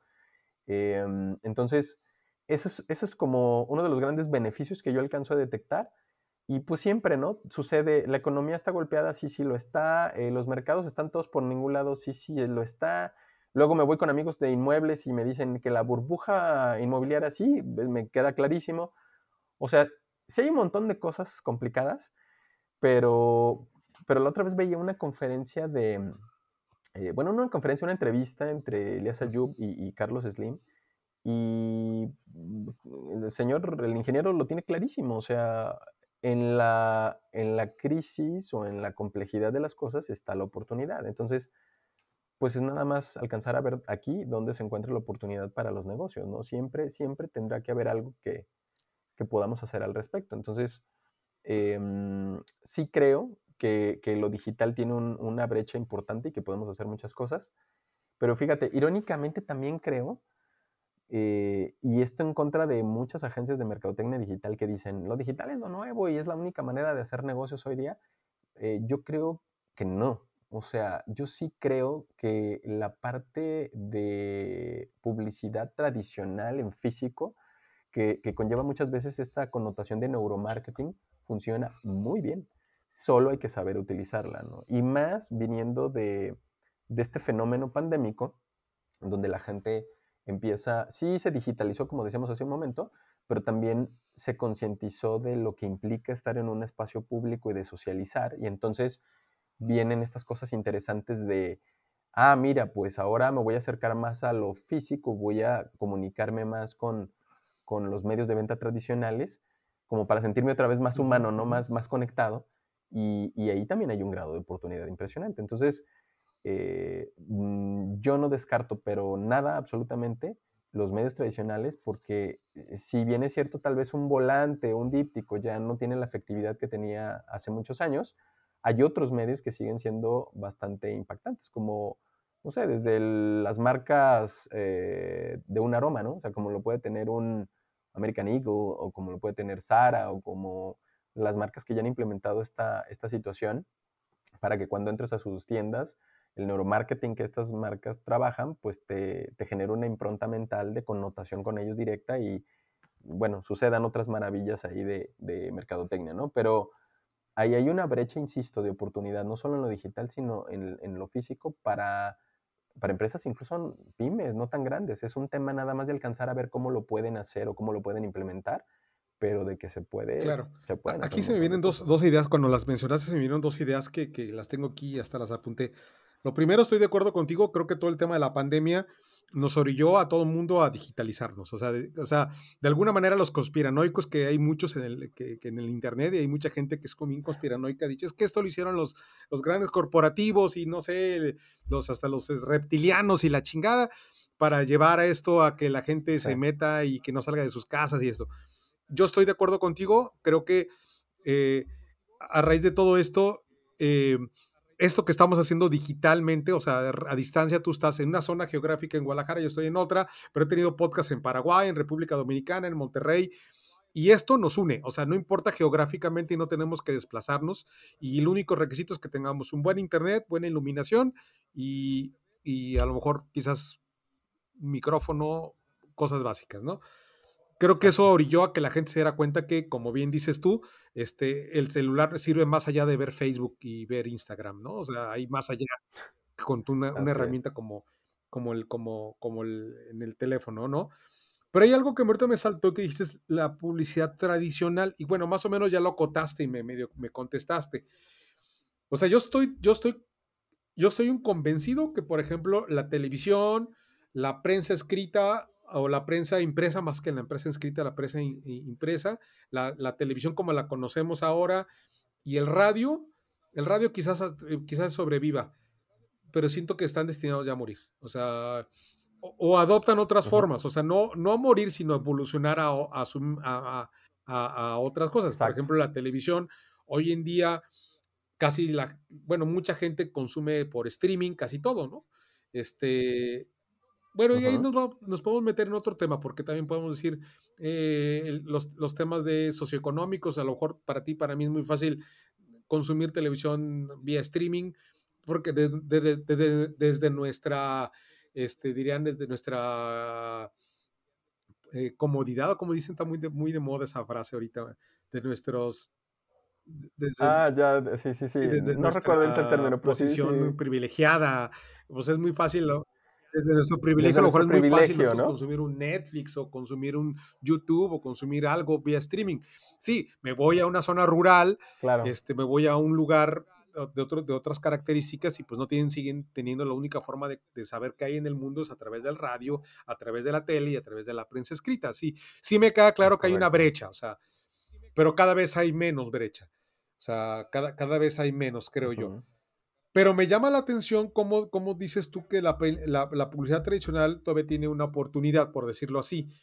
Lo mencionaste ahorita, a lo mejor tiendas como Zara, como CNA, tú entras con la experiencia, entras a una tienda de este tipo y a lo mejor los aromas, eh, una estimulación audiovisual, no sé, provoque, porque al fin de cuentas estás provocando una ventana a través de una emoción y dices tú, ay, pues que compras a través de eso, ¿no? Este, eso me queda claro, claro. Pero, pero más allá de eso, yo, por ejemplo, el, volante, el volante se me hace la herramienta de mercadotecnia más ineficiente, ineficiente que hay sobre la Tierra y más cochina y, y, más, este, no sé cómo decirle, sucia. O sea, todavía hace unos días que anduve en la calle, alguien me repartió un volante, o sea, yo ni los veo, o sea, o sea, no soy grosero con la persona porque la persona que está repartiendo el volante, al fin de cuentas, ellos, ellos, ellos nomás les pagan por dar algo. Pero creo que ellos tienen que llevar la estadística de cada 10 volantes, yo creo que 9 los hacen bolita, los tiran, los... Y, y el 1%, yo creo que uno solo, la gente lo lee y creo que el volante es la medio de, de, más ineficiencia que hay sobre la Tierra.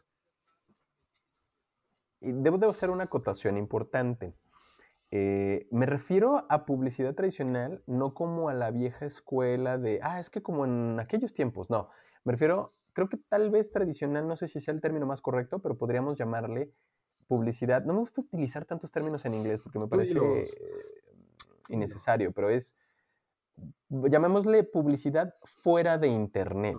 O sea, esta publicidad que le llaman offline, ¿no? Este, que que no necesariamente depende de datos vía Internet para llegar a los clientes, sí, sí creo que todavía funciona. El formato del volante, no, totalmente de acuerdo contigo, no creo que sea funcional ya, a excepción de algunas características que se puede usar como un complemento de la venta, pero ya no como el, la apertura de venta en frío. De, hecho, a lo mejor que venga con un código QR para que tú agarres y pum, ¿no? Y de ahí, pum, Tal vez, y a veces ni así, ¿no? Yo creo que es más, creo que em, el, mecanismo ahora, pues es, en la experiencia que hemos tenido, pues es que el mismo cliente te lo pida, o sea, por demanda, no por oferta, o sea, es, eh, oye, ten el volante, pues no, no, te estoy pidiendo nada, no lo necesito, ¿por qué habría de tomarme la molestia de, de, como dices tú, de contaminar y ni siquiera lo voy a leer, ni siquiera me interesa, entonces, ¿como para qué? Creo que el volante te sirve cuando, oye, ¿me puedes dar información que pueda leer con calma? Y pueda, ah, bueno, pues aquí está, ¿no? Esta información entonces sí te es interesante. Y que incluso esos son los menos, ¿no? Porque en algún momento dado yo muchos de ellos son, este, no sé, eh, por medios digitales. Mándamelo por WhatsApp o mándame un correo. Y yo, creo que en ese ámbito también entran las eh, tarjetas de presentación. o, tú, ¿O tú todavía las sigues viendo, siendo, las ves útiles las tarjetas de presentación? No en todos los mercados. Este, yo tengo ya muy pocas eh, tarjetas de presentación. Y son bonitas. Hay, eh, algunas que son unas realmente joyitas, ¿eh? obras de arte, ¿eh? algunas. Sí, sí, sí. Y, la gente le invierte en ello, pero yo creo que también el impacto de las tarjetas, pues ya, o sea, va, va a otro nivel.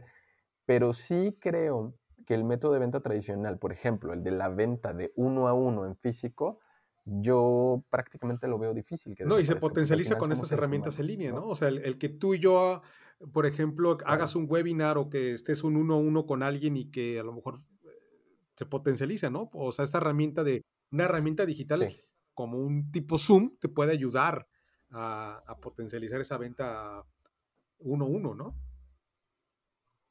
Así es. A lo mejor de aquí a 100 años me equivoco, ¿no? Y este Isaac Asimov tenía la razón y entonces los androides eh, dominan ciertos mm, eh, comportamientos y mercados y lugares y efectivamente tenemos a estos eh, seres ya más cibernéticos que, que, humanos haciendo tareas de humanos. Tal vez, tal vez. O sea, no voy a decir que no rotundo porque, porque no tengo el conocimiento suficiente como para, para decir que no suceda. De hecho, hay eh, un mundo enorme en la robótica de cosas que ya se hacen y que sustituyen tareas del ser humano. En la parte donde yo estoy convencido hasta el día de hoy que el ser humano es irreemplazable es en la parte emocional y entonces mientras no exista, ojo, mientras no exista un, un ser cibernético que tenga estas capacidades de transmitir emociones y poder percibir emociones, mientras eso no pase, no veo la manera de que el ser humano pueda ser sustituido y menos para un proceso de venta. O sea, e, esa es mi posición en, este, en este momento. Entonces, pues no, esa parte no la puedes mover, podrás cambiar el formato, quitas los volantes, quitas las tarjetas, te deshaces de las carpetotas esas donde mandabas tus proyectos en muy fancy en físico y a lo mejor ahora ya llegan en medios electrónicos, tal vez, pero, pero el contacto con el ser humano es crítico para poder generar la confianza suficiente porque la venta, como tú lo dijiste, es total y absolutamente emocional. Hasta este cuate que es súper tecnológico y te está haciendo cuestionamientos de características técnicas, la emoción que compra un individuo de ese tipo es la certeza, es la tranquilidad. O sea, quiero estar tranquilo de que después de que le haga mil preguntas a Víctor, él me va a poder resolver el problema. O sea, tal vez el SQL no es la raíz de mi, de mi emoción negativa, tal vez la base de datos que va a utilizar o la plataforma que va a manejar no es en sí misma el problema. El problema es la emoción que está abajo de que si él no lo sabe, a mí me va a causar intranquilidad y, hasta que pierda mi chamba, no lo sé, ¿no? Entonces... Hay, un tema que te lo voy a dejar para que no me lo contestes ahorita, pero te lo, te lo quiero dejar ahí para que lo vayas como eh, tu, tu, tu mastermind, que porque sí te anuncias, ¿no? Este, te, anuncias como mastermind, ¿no? Alguna vez vi tu tarjeta de presentación. Este, el transhumanismo. ¿Viste la serie de Upload de Amazon? Upload de Amazon, ¿no? Eh, Recuérdame más o menos el contexto, a ver si, porque he visto un montón de cosas últimamente. Haz de cuenta que es en un futuro donde este, la gente para, eh, o sea, para no morir trasladan o, vacían como tu contenido, tu software, tu, cabeza en, en, una, en, una, memoria, en una nube, en un cloud, y, este, y te meten en un mundo completamente virtual. entonces, este, este, o sea, físicamente estás muerto, pero tú, tú te, te recrean en, un mundo digital. Y eso, y eso, ya, eh, no, no la he visto, pero suena bastante buena. Y eso soy un tema que se llama transhumanismo, que traigo, es un tema que traigo con otra persona que es, es una persona que colabora mucho en mi podcast y es casi, casi, casi, casi es como cofundador sin haberle dado el título todavía, pero sí lo es, sí lo es. Juan Manuel, JML, está en Monterrey. Este, Y traemos mucho ese tema. Él, él, él realmente, él lo trae más que yo, pero yo me he sumado a ese tema. Pero bueno, ahorita antes de llegar a eso, porque quizás eso, con eso quiero saber tu punto de vista y, y quiero que me platiques cómo lo ves, eh, como para, para cerrar el, que quieras o no, llevamos una hora 38 de, de, de podcast. este, eh, antes de llegar a ese punto, yo quería, yo quería eh, comentarte del tema de los medios tradicionales, que también lo hemos platicado hace rato, la tarjeta y todo esto. El otro día me llegó a mis manos el, el periódico Solo Ofertas y me sorprendí porque todavía vive el cabrón. Y no nomás vive, no nomás vive, tiene un montón de hojas. O sea, yo lo abrí, lo empecé a ojear. ¿Dónde me lo dieron? Me lo, fui a comer a Centro Sur, este, y me lo dieron en el camino, lo agarré, lo empecé a ojear. Dije, órale, o sea, y yo tengo una historia relativamente bonita con, con, con, con el solo ofertas. Cuando inicié mi negocio de brincolines allá en Monterrey, y que en, un tema no sabíamos cómo dar a conocer. En ese entonces todos los brincolines se hacían en, aquí en Guadalajara y la gente que quería comprar un brincolín tenía que venir hasta Guadalajara o Ciudad de México a comprar uno. Y un brincolín, wow. no sé si todavía, porque me, me, desconecté mucho de esa industria, pero en ese entonces el brincolín más barato te costaba 10 mil pesos en números cerrados. O sea, es, era, es un negocio para emprendedores. O sea, es alguien que el fin de semana en, su, en su troca, dirán los regios, sube el brincolín y va y lo, y lo, y lo renta en fiestas infantiles, el brincolín con sillitas y, y algunos, su modelo de negocio le, le, le, agregaron comida o show de payasitos y mamás de esas y, y cosas, ¿no? Y es un negocio, es una vertical, O sea, y, y, en zonas inclusive populares hasta la fecha sigue siendo un modelo de negocio rentable. O sea, la gente tiene un, una, una, su trabajo de lunes a viernes, eh, Godín, de lo que tú quieras, y anda buscando los extras y el fin de semana, viernes, sábado y domingo, este, en una camioneta sube los dos, tres brincolines que invirtió y los anda repartiendo, va y viene, pum, pum, pum, pum. Y hay quienes de ahí luego hicieron su modelo de vida y, ah, y hay quienes inclusive, a mí, a mí me dio siempre flojera cargarlos, pero sí me gustó el, tema de fabricarlos. Y, ahí hicimos todo. Okay. Entonces ahí invertimos tecnología. Ese tema de otro podcast. Este, hasta me acuerdo que diseñábamos patrones en un software tipo AutoCAD para hacerlo. No, no, o sea, estuvo padre. La como experiencia me quedó muy buena, muy buena experiencia de fabricar bricolines. Pero lo que quiero llegar es que cuando, cuando, cuando quisimos vender, nosotros en Monterrey levantamos una página web y pasó algo como lo que platicas hace rato. Muy bonita la página, un catálogo en línea, güey. Pero nadie la veía, güey. En ese entonces no estaba, estoy hablando de 1900 no, es cierto, 2000, como el 2001, más o menos 2002, cuando, cuando, cuando inicié ese negocio de los brincolines allá en Monterrey. primero la comercialización y luego la, la, fabricación. O sea, la comercialización me llevó de a la, a la fabricación. O sea, la necesidad de fabricar por la alta demanda. Este, me llevó a, me orilló a cometer el primer error de mi vida, que fue fabricarlos, la neta, cuando éramos ya muy buenos vendiéndolos, güey. O sea, descuidé la venta y me puse a fabricarlos, o sea, pero bueno. Ah, y me acuerdo que la primera herramienta de, marketing que usé yo fue el Solo Ofertas. Llega el Solo Ofertas a Monterrey porque el Solo Ofertas nació aquí en Guadalajara y era un periódico que nació aquí en, en Guadalajara, aquí en Las Águilas. Todavía creo que todavía están las oficinas aquí en Las Águilas.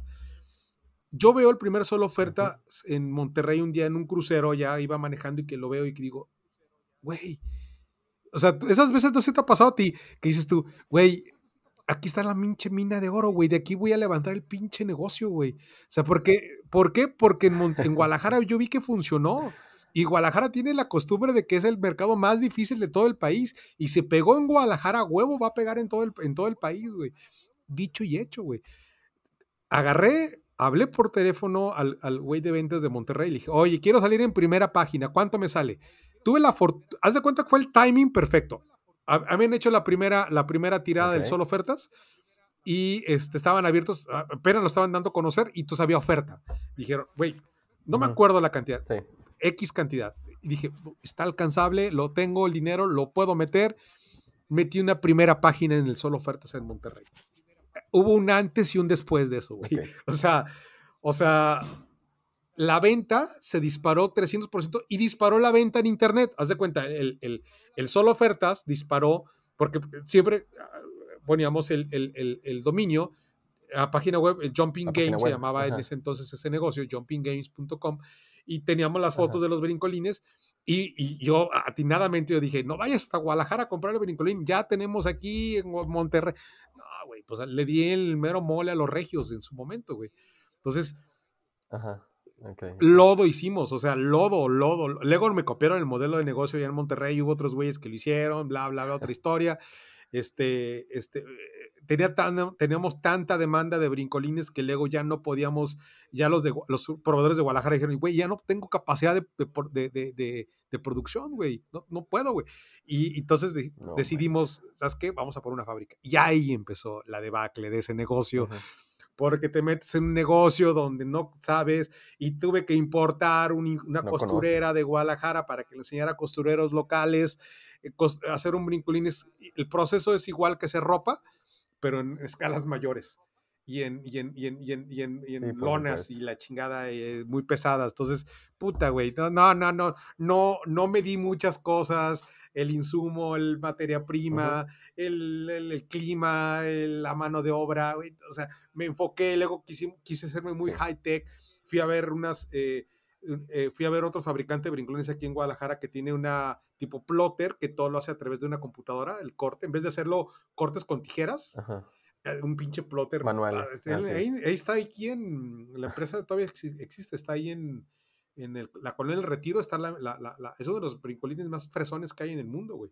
Y pinche, pinche este plotter así chingonzote cortando la lona en lo que yo me tardaba en una semana hacer el corte, ellos lo hacían en 10 minutos, güey. Yo quería eso, güey, pero volvemos a lo mismo, ese pinche sentido de urgencia de querer hacer todo rápido me, lleva, me llevó a tomar malas decisiones. Y esto lo platico ahorita así, hasta divertido a cierto punto, para que la gente que quiere emprender se dé cuenta que no, güey, no tienes que correr, güey. O sea, tienes que hacer pasos despacio. O sea, tienes que ser, ¿cómo va el dicho? Estratégicos. Estratégico, ¿no? Hay un dicho que me decían mucho de, niño mi madre, me decía, este, eh, lento que vas rápido, algo así, o sea, paso lento, pero constante, o sea, constante, constante, constante, y vas a llegar.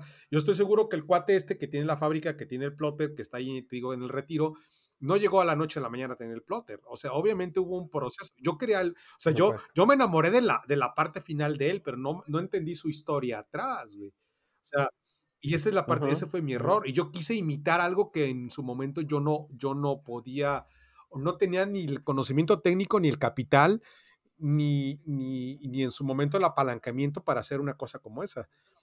Y, y, claro. Y bueno, a lo que quiero llegar con todo esto y lo que te platicaba y me acordé del, periódico Solo Ofertas es que un, ah, regreso acá que veo el periódico digo, mira, y tiene muchas hojas. Ya ahorita el Solo Ofertas no, te vende dos cosas principalmente, casas, o sea, bienes raíces y empleos. Yo creo que va un 70% empleos y un 30% bienes raíces. No es como antes que te vendían que, que, la televisión, que el mueble, que servicios, que... No, ahorita ya es 70% empleos y un 30% bienes raíces. Pero, pero sigue, sigue circulando. O sea, su modelo de negocio sigue circulando. Eso, eso me da a entender que todavía existe mercado para ese tipo de publicaciones. Entonces eso me llevó a cuestionarme, decir, oye, ¿y, si creas un solo ofertas digital? Digo, no creo que estoy inventando el hilo negro, no creo que más de alguno lo ha, lo ha querido hacer.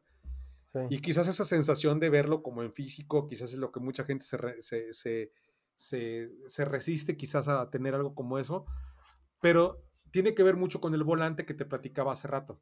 O sea, encontrar una forma digital de que caiga eh, cierta publicidad y me acordé de la película de Minority Report que sale de Tom Hanks, no sé si te acuerdas, que va caminando, Tom Cruise, perdón, Tom Cruise, que este, va caminando y, que, y que conforme a tus preferencias te va mandando como la publicidad y entonces eso y con eso te quiero conectar con el tema del transhumanismo. Ahí está todo mi rollo, por eso te he hecho todo este, rollo. Lo, lo, que traemos J, Juan Manuel y yo como hipótesis, más Juan Manuel que yo, es que queremos, o sea, él, no cree en los aliens, ni cree en las reencarnaciones, no cree ni en Dios, güey. O sea, él es ateo abiertamente, ¿no?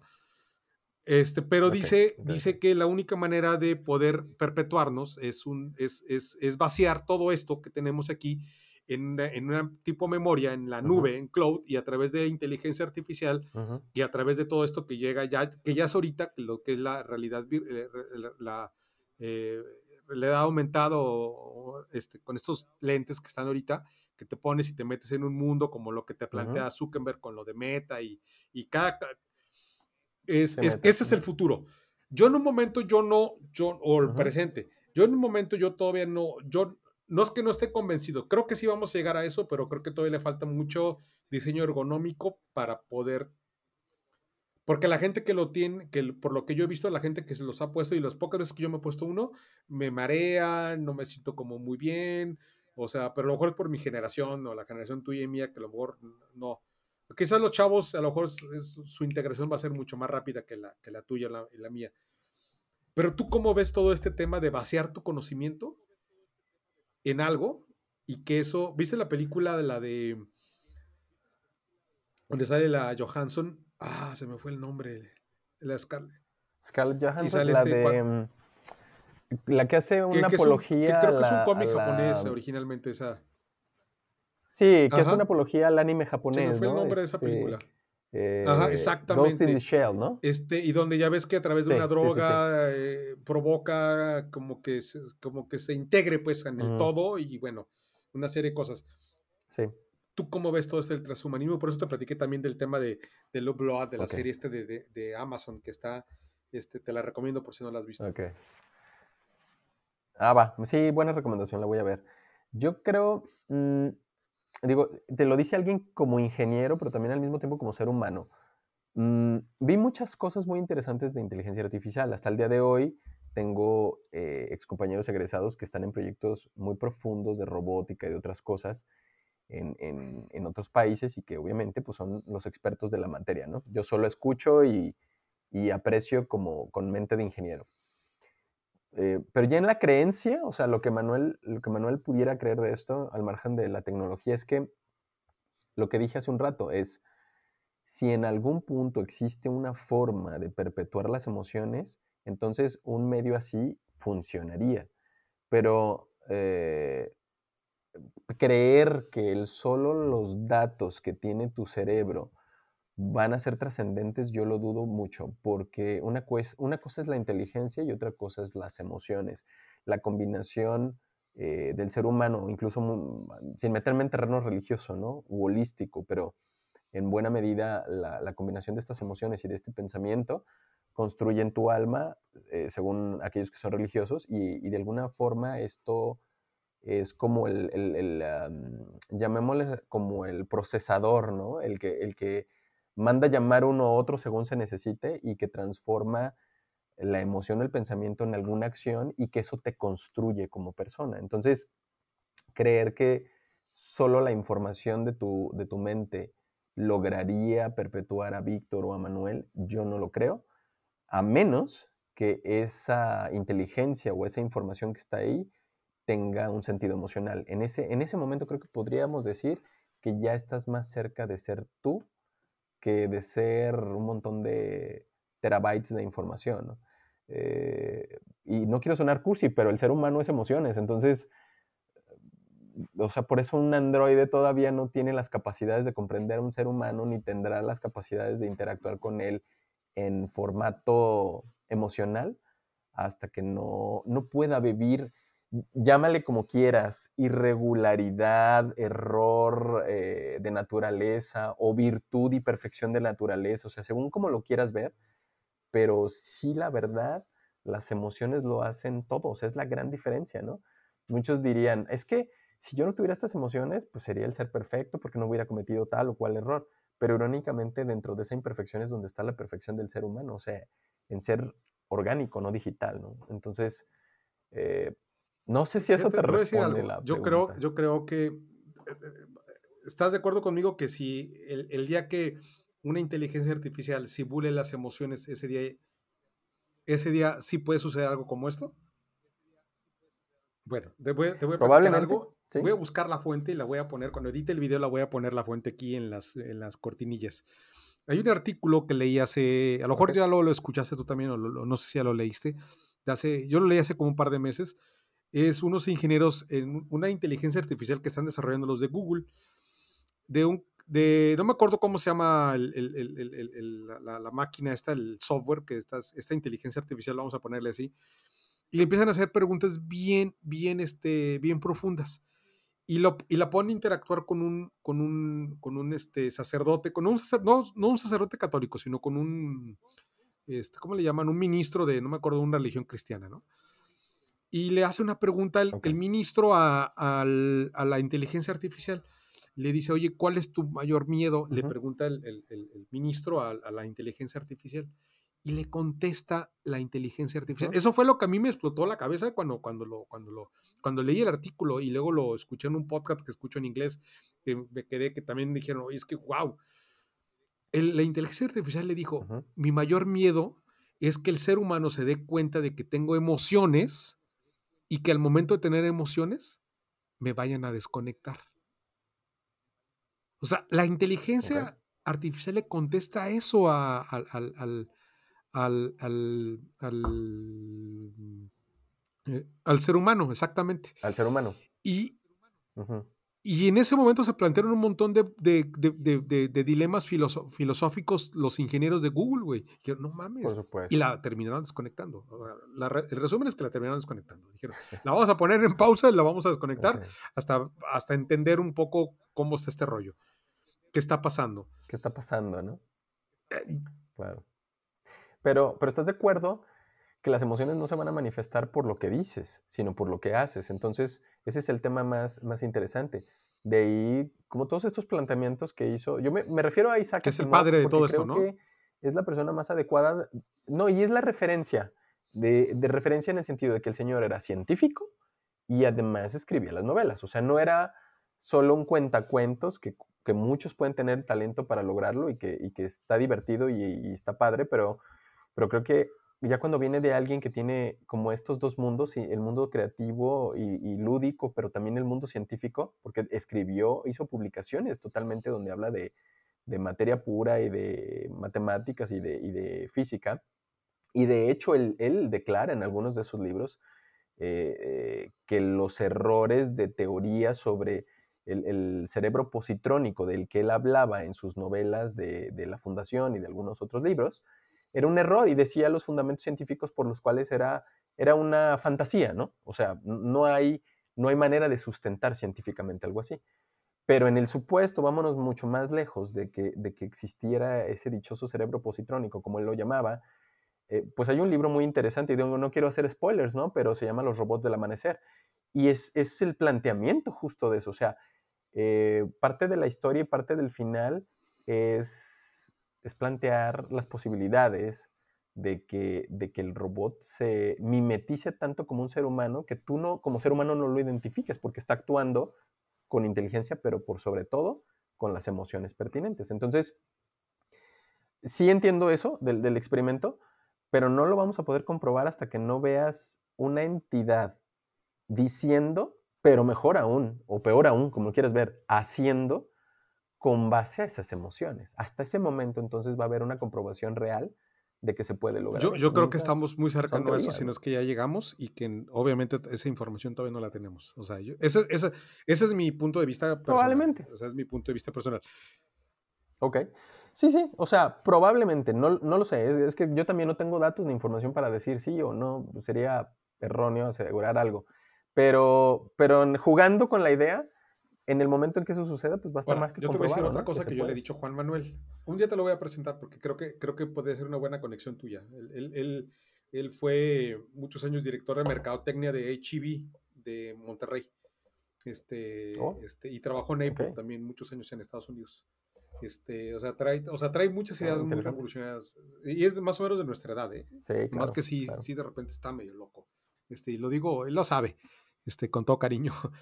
Este, pero hacemos buena química, o sea, hacemos buena, buen equipo con el tema. Él me ayuda mucho a la producción de los podcasts, o me lleva gente, o me dice, mire, este tema lo podemos tocar, este lo podemos hacer. Me ayuda un poco, entre los dos diseñamos las campañas para viralizar el contenido en, en, en, tanto en, ahorita TikTok lo estamos usando mucho como medio de difusión. Este, ya no creo tanto en Facebook, yo en lo personal. Me hace que esa madre ya está días de que muera, desde mi punto de vista. Este, Instagram a lo mejor no tanto, pero sí Facebook. Este, el punto al que quiero llegar es que yo le platica, yo le decía a Juan Manuel, ¿sabes qué? Es que ¿quién no te dice que el transhumanismo ya lo vivimos hoy en día? Que es hoy lo que conocemos como las reencarnaciones. Independientemente creas o no creas en ellas o de tu, o de tu eh, dogmas de fe o, tus em, creencias religiosas o lo que tú quieras, eh, yo, yo sí creo en la reencarnación, lo digo, lo he dicho muchas veces abiertamente, yo sí creo en eso. Y a lo mejor lo que yo le llamo, eh, lo que yo le llamo este, reencarnaciones para mí ya es un transhumanismo. O sea, hay una tecnología que no entendemos en este momento a nuestro nivel, que ya provoca que nuestra alma sea eterna y que lo que le llaman los New Age y los acá, los este, los hippies modernos y que le llaman los registros akáshicos, realmente es una pinche cloud, una, nube súper chingona, güey, con un, un, procesamiento cuántico, güey, donde todas nuestras eh, cosas ya en una manera ya se están conectando y está viendo ahí un upload y un download de información continuamente. Este, y lo único que estamos haciendo con el crear inteligencia artificial es, como estamos hechos a imagen y semejanza del creador, nosotros estamos haciendo algo a imagen y semejanza. Esa es mi conclusión hasta ahorita, loca, y no me meto ni un churro de mota ni nada, güey. me muero, no puedo tomar, ni, tomo alcohol, güey. Entonces, todo esto sale de, pues, de tu mente, eh, pura sana, tu mente pura sin ninguna estimulación este, de ningún tipo. Eso, eso, que dijiste me hizo recordar, hay una película, ya algo viejita, por cierto, creo que es, no sé si del 2000, 2002, por ahí, ¿no? Viejita. Se ah, llama Piso 13, no, sé si lo has visto. Y plantea la inteligencia artificial dentro de la inteligencia artificial, ¿no? O sea, como algo un poco parecido a lo de la película de Inception, ¿no? Donde el sueño dentro del sueño. Pero acá va más por el lado de que la inteligencia puede crear más inteligencia, o sea, tal vez esa película es una metáfora de lo que tú estás diciendo, o sea, de que si es un nivel de inteligencia tan elevado, pueda llegar a generar no solo eh, robots, ¿no? Que, responden ante una programación, sino seres, por así llamarles, individuales y autónomos e inteligentes, que a su vez generan más inteligencia, ¿no? Eh, por sus hechos. No lo sé, pero bueno, este, me quedo hasta la parte científica de, lo que plantea Piso 13 y me parece, me parece complejo, pero no tan descabellado. pero bueno, yo creo que hasta que no reencarne, si es que eso existe y, esté consciente de ello, yo soy como, como Santo Tomás, les digo, yo, yo represento a Santo Tomás, hasta no ver, no creer, ¿verdad? Luego me juzgan de, incrédulo o, de, de, carente de fe, pero, pero esa es la realidad, ¿no? O sea, así como yo me vivo, entonces este, tampoco soy eh, tan egocéntrico de decir eso no existe, nada más porque no lo veo, ¿no? Pues finalmente los microbios no los veo a simple vista y existen. Entonces, ese es un claro ejemplo de, que no puedes eh, negar algo sin antes tener los conocimientos para, para detectarlo. Entonces, pues e, e, ese sería lo, mi posición. Oye, ya para ir cerrando, porque ya llevamos dos horas ¿eh? de podcast y, creo, y creo que ya, ya, este, ya, ya nos van a correr, ¿no? Van a decir, a ver, yo no tengo tiempo, o sea, yo tengo tiempo, yo me puedo permanecer, pero mi vejiga me dice, güey, no, porque me la tengo que estar pasando tomando agua todo el día. Ajá, y me dice, Es tu reloj biológico el que te avisa. Pero quiero cerrar con dos temas. Uno, uno, eh, un tema rápidos. Uno, este, te quiero comprometer públicamente a que tengamos otro episodio más. Eh, este, quizás no claro, cuando guste. Eh, lo corre en un mes más para que lo vayas pensando hacemos otro, otro episodio más. Estoy, por ejemplo, ya tengo palabra otro episodio con Nelly, que tú ya la conociste. Este, y Nelly vamos a sacar otro, otro ah, episodio que los adelanto, vamos a hablar un poco de los apegos y va a ser la temática, va a ser de los apegos, ah, el tema de, con Nelly. Este, y hay otros invitados que ya van a, yo voy a empezar a traer gente recurrente, gente nueva, pero gente recurrente para hablar de diferentes temas. Y creo que tú eres una persona, si tu, tu, agenda y tu tiempo y tus ganas te lo, te lo permiten, te invito a que hagamos este ejercicio porque creo que enseñar es un buen ejercicio o, compartir, más que enseñar, compartir conocimiento es algo sano para la humanidad, para nosotros y para la demás gente que, pueda ver el, episodio. Claro, con todo gusto. El día que tú quieras, sí, tienes una agenda bien complicada, pero ya viste que sí se puede hacer con un ratito, conexión a internet, te echas tu cafecito, si quieres un día te traes un whisky, un coñaquito, un purito y para que te relajes, no hay problema. Ah, va. E, e, es, es, seductor y tentador tu pues, comentario, así que ah, lo tomaré en cuenta. Siéntete con la libertad, estás en tu casa al fin de cuentas, bueno, donde estés. Este, el, punto, el, otro punto, si quisiera que, a ver, hoy Manuel Aceves, si tuviera la oportunidad de viajar en el tiempo y regresar 10 años atrás, hoy en el, estamos a 25 de noviembre del 2022, qué le pudiera decir al Manuel Aceves del 25 de noviembre del 2012. Mira, te voy a decir esto, eso es muy gracioso. Qué buena pregunta porque ya la... Es irónico porque yo tenía la respuesta porque la he estado pensando últimamente. Y, o sea, he pensado muchas cosas de llegar y de decirme, oye, esto sí, esto no, ya sabes, ¿no? O sea, como, como este, este sentimiento de, del perfeccionista, de aquellos que queremos ser eh, hiper perfectos en todo, pero después sentís que eres un ser humano y que de eso aprendes, ¿no? Entonces, alguien me dijo una vez, oye, ¿y si te hubieras regresado y le hubieras dicho esto a Manuel, ¿crees que te hubiera hecho caso al Manuel de esa, de esa época? Y la verdad es, no. O sea, me hubiera mandado al demonio. Entonces, sí, sí hubiera dicho, está loco. Se va, sale, va, llégale. Entonces, eh, si la pregunta es, ¿qué me hubiera dicho? Me hubiera dicho un montón de cosas, la verdad, o sea, sí, pero me hago consciente de que no me hubiera hecho caso. Entonces creo que ahora tu la respuesta a lo que tú me preguntas sería, me viajaría al pasado y observaría con empatía y con aprecio desde, las, desde los aciertos hasta los errores y diría, está bien, todo esto construyó lo que está acá abajo, entonces... Bien hecho. Está bien, bienvenido sea. Eh, oye, para finalizar, dime dónde te pueden localizar, dime tus redes sociales, digo, como quiera yo los voy a poner en la, en la producción, pero, pero ¿dónde te pueden localizar? Correo, teléfono, si lo quieres compartir, página web, y no sé si quieras aventarte un pequeño speech de venta de lo que haces. Digo, ya lo platicaste en dos horas, pero no sé si quieres algo resumido para que la gente ya sé. Te, pueda localizar y puedas, este, que te pueda llegar a ti, ¿no? Va. Va, gracias. Pues creo que muy sencillo. Este, nos pueden encontrar en, el sitio web que está especializado en el área de la salud como publicidadparamedicos.com. Eh, ahí están todos los medios de contacto y estamos para, para servir y para ayudar. Y este, la página corporativa y las redes sociales nos pueden buscar como Geek Commerce. Entonces, creo que vamos a salir ahí casi de inmediato. Tu SEO, está bien posicionado. Mucho en... Sí, sí, sí, pues a eso nos dedicamos.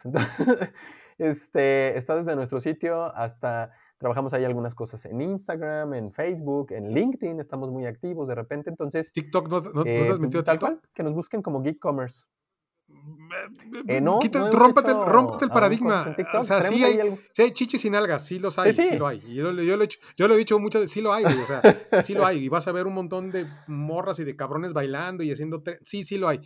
Pero cuando uno empieza a meterse y empieza a descubrir joyitas, realmente hay unas joyas, unas joyas ahí adentro. De veras, de veras, de veras, de veras. Este, tú que estás metido en la mercadotecnia, eh, eh, métete como curiosidad. Aparte de que te vas a dar un taco de ojo con las chichinalgas que abundan, abundan, van a aventar por mayor. Este, aparte de eso, empieza a buscar, empieza a que el algoritmo empiece a entender. Y aparte, el algoritmo de TikTok es, está bien interesante. O sea, entenderlo está bien cabrón. O sea, todavía estoy en ese proceso de ver cómo chingón le gano al algoritmo. No sé. Ahorita me bañaron, por ejemplo, una semana bañado. Este, no mal pedo, o sea, no me bañaron, pero de tener reproducciones de 5000, 8000 reproducciones, y ahorita tengo 10, dices tú, ah, estos cabrones, hay algo.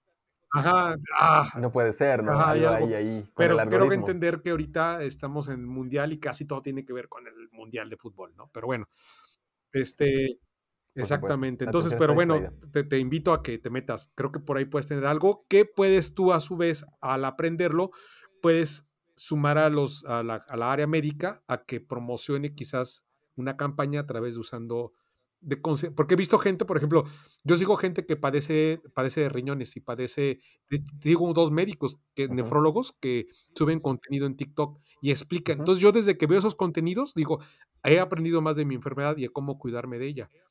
Entonces, creo que esa es la parte interesante de TikTok, esa es la parte positiva de TikTok.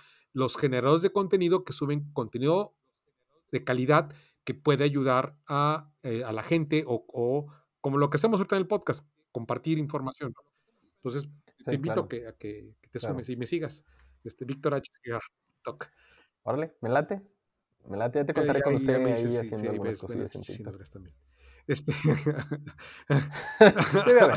me queda clarísimo. Este, Manuel Aceves, muchas gracias por, por estar aquí en el podcast. ¿Alguna, ¿Algo más que quieras este, agregar? Gracias.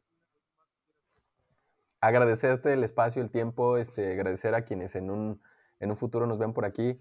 Eh, gracias por la paciencia de estar escuchando aquí a dos mentes locas hablando de sus rollos personales.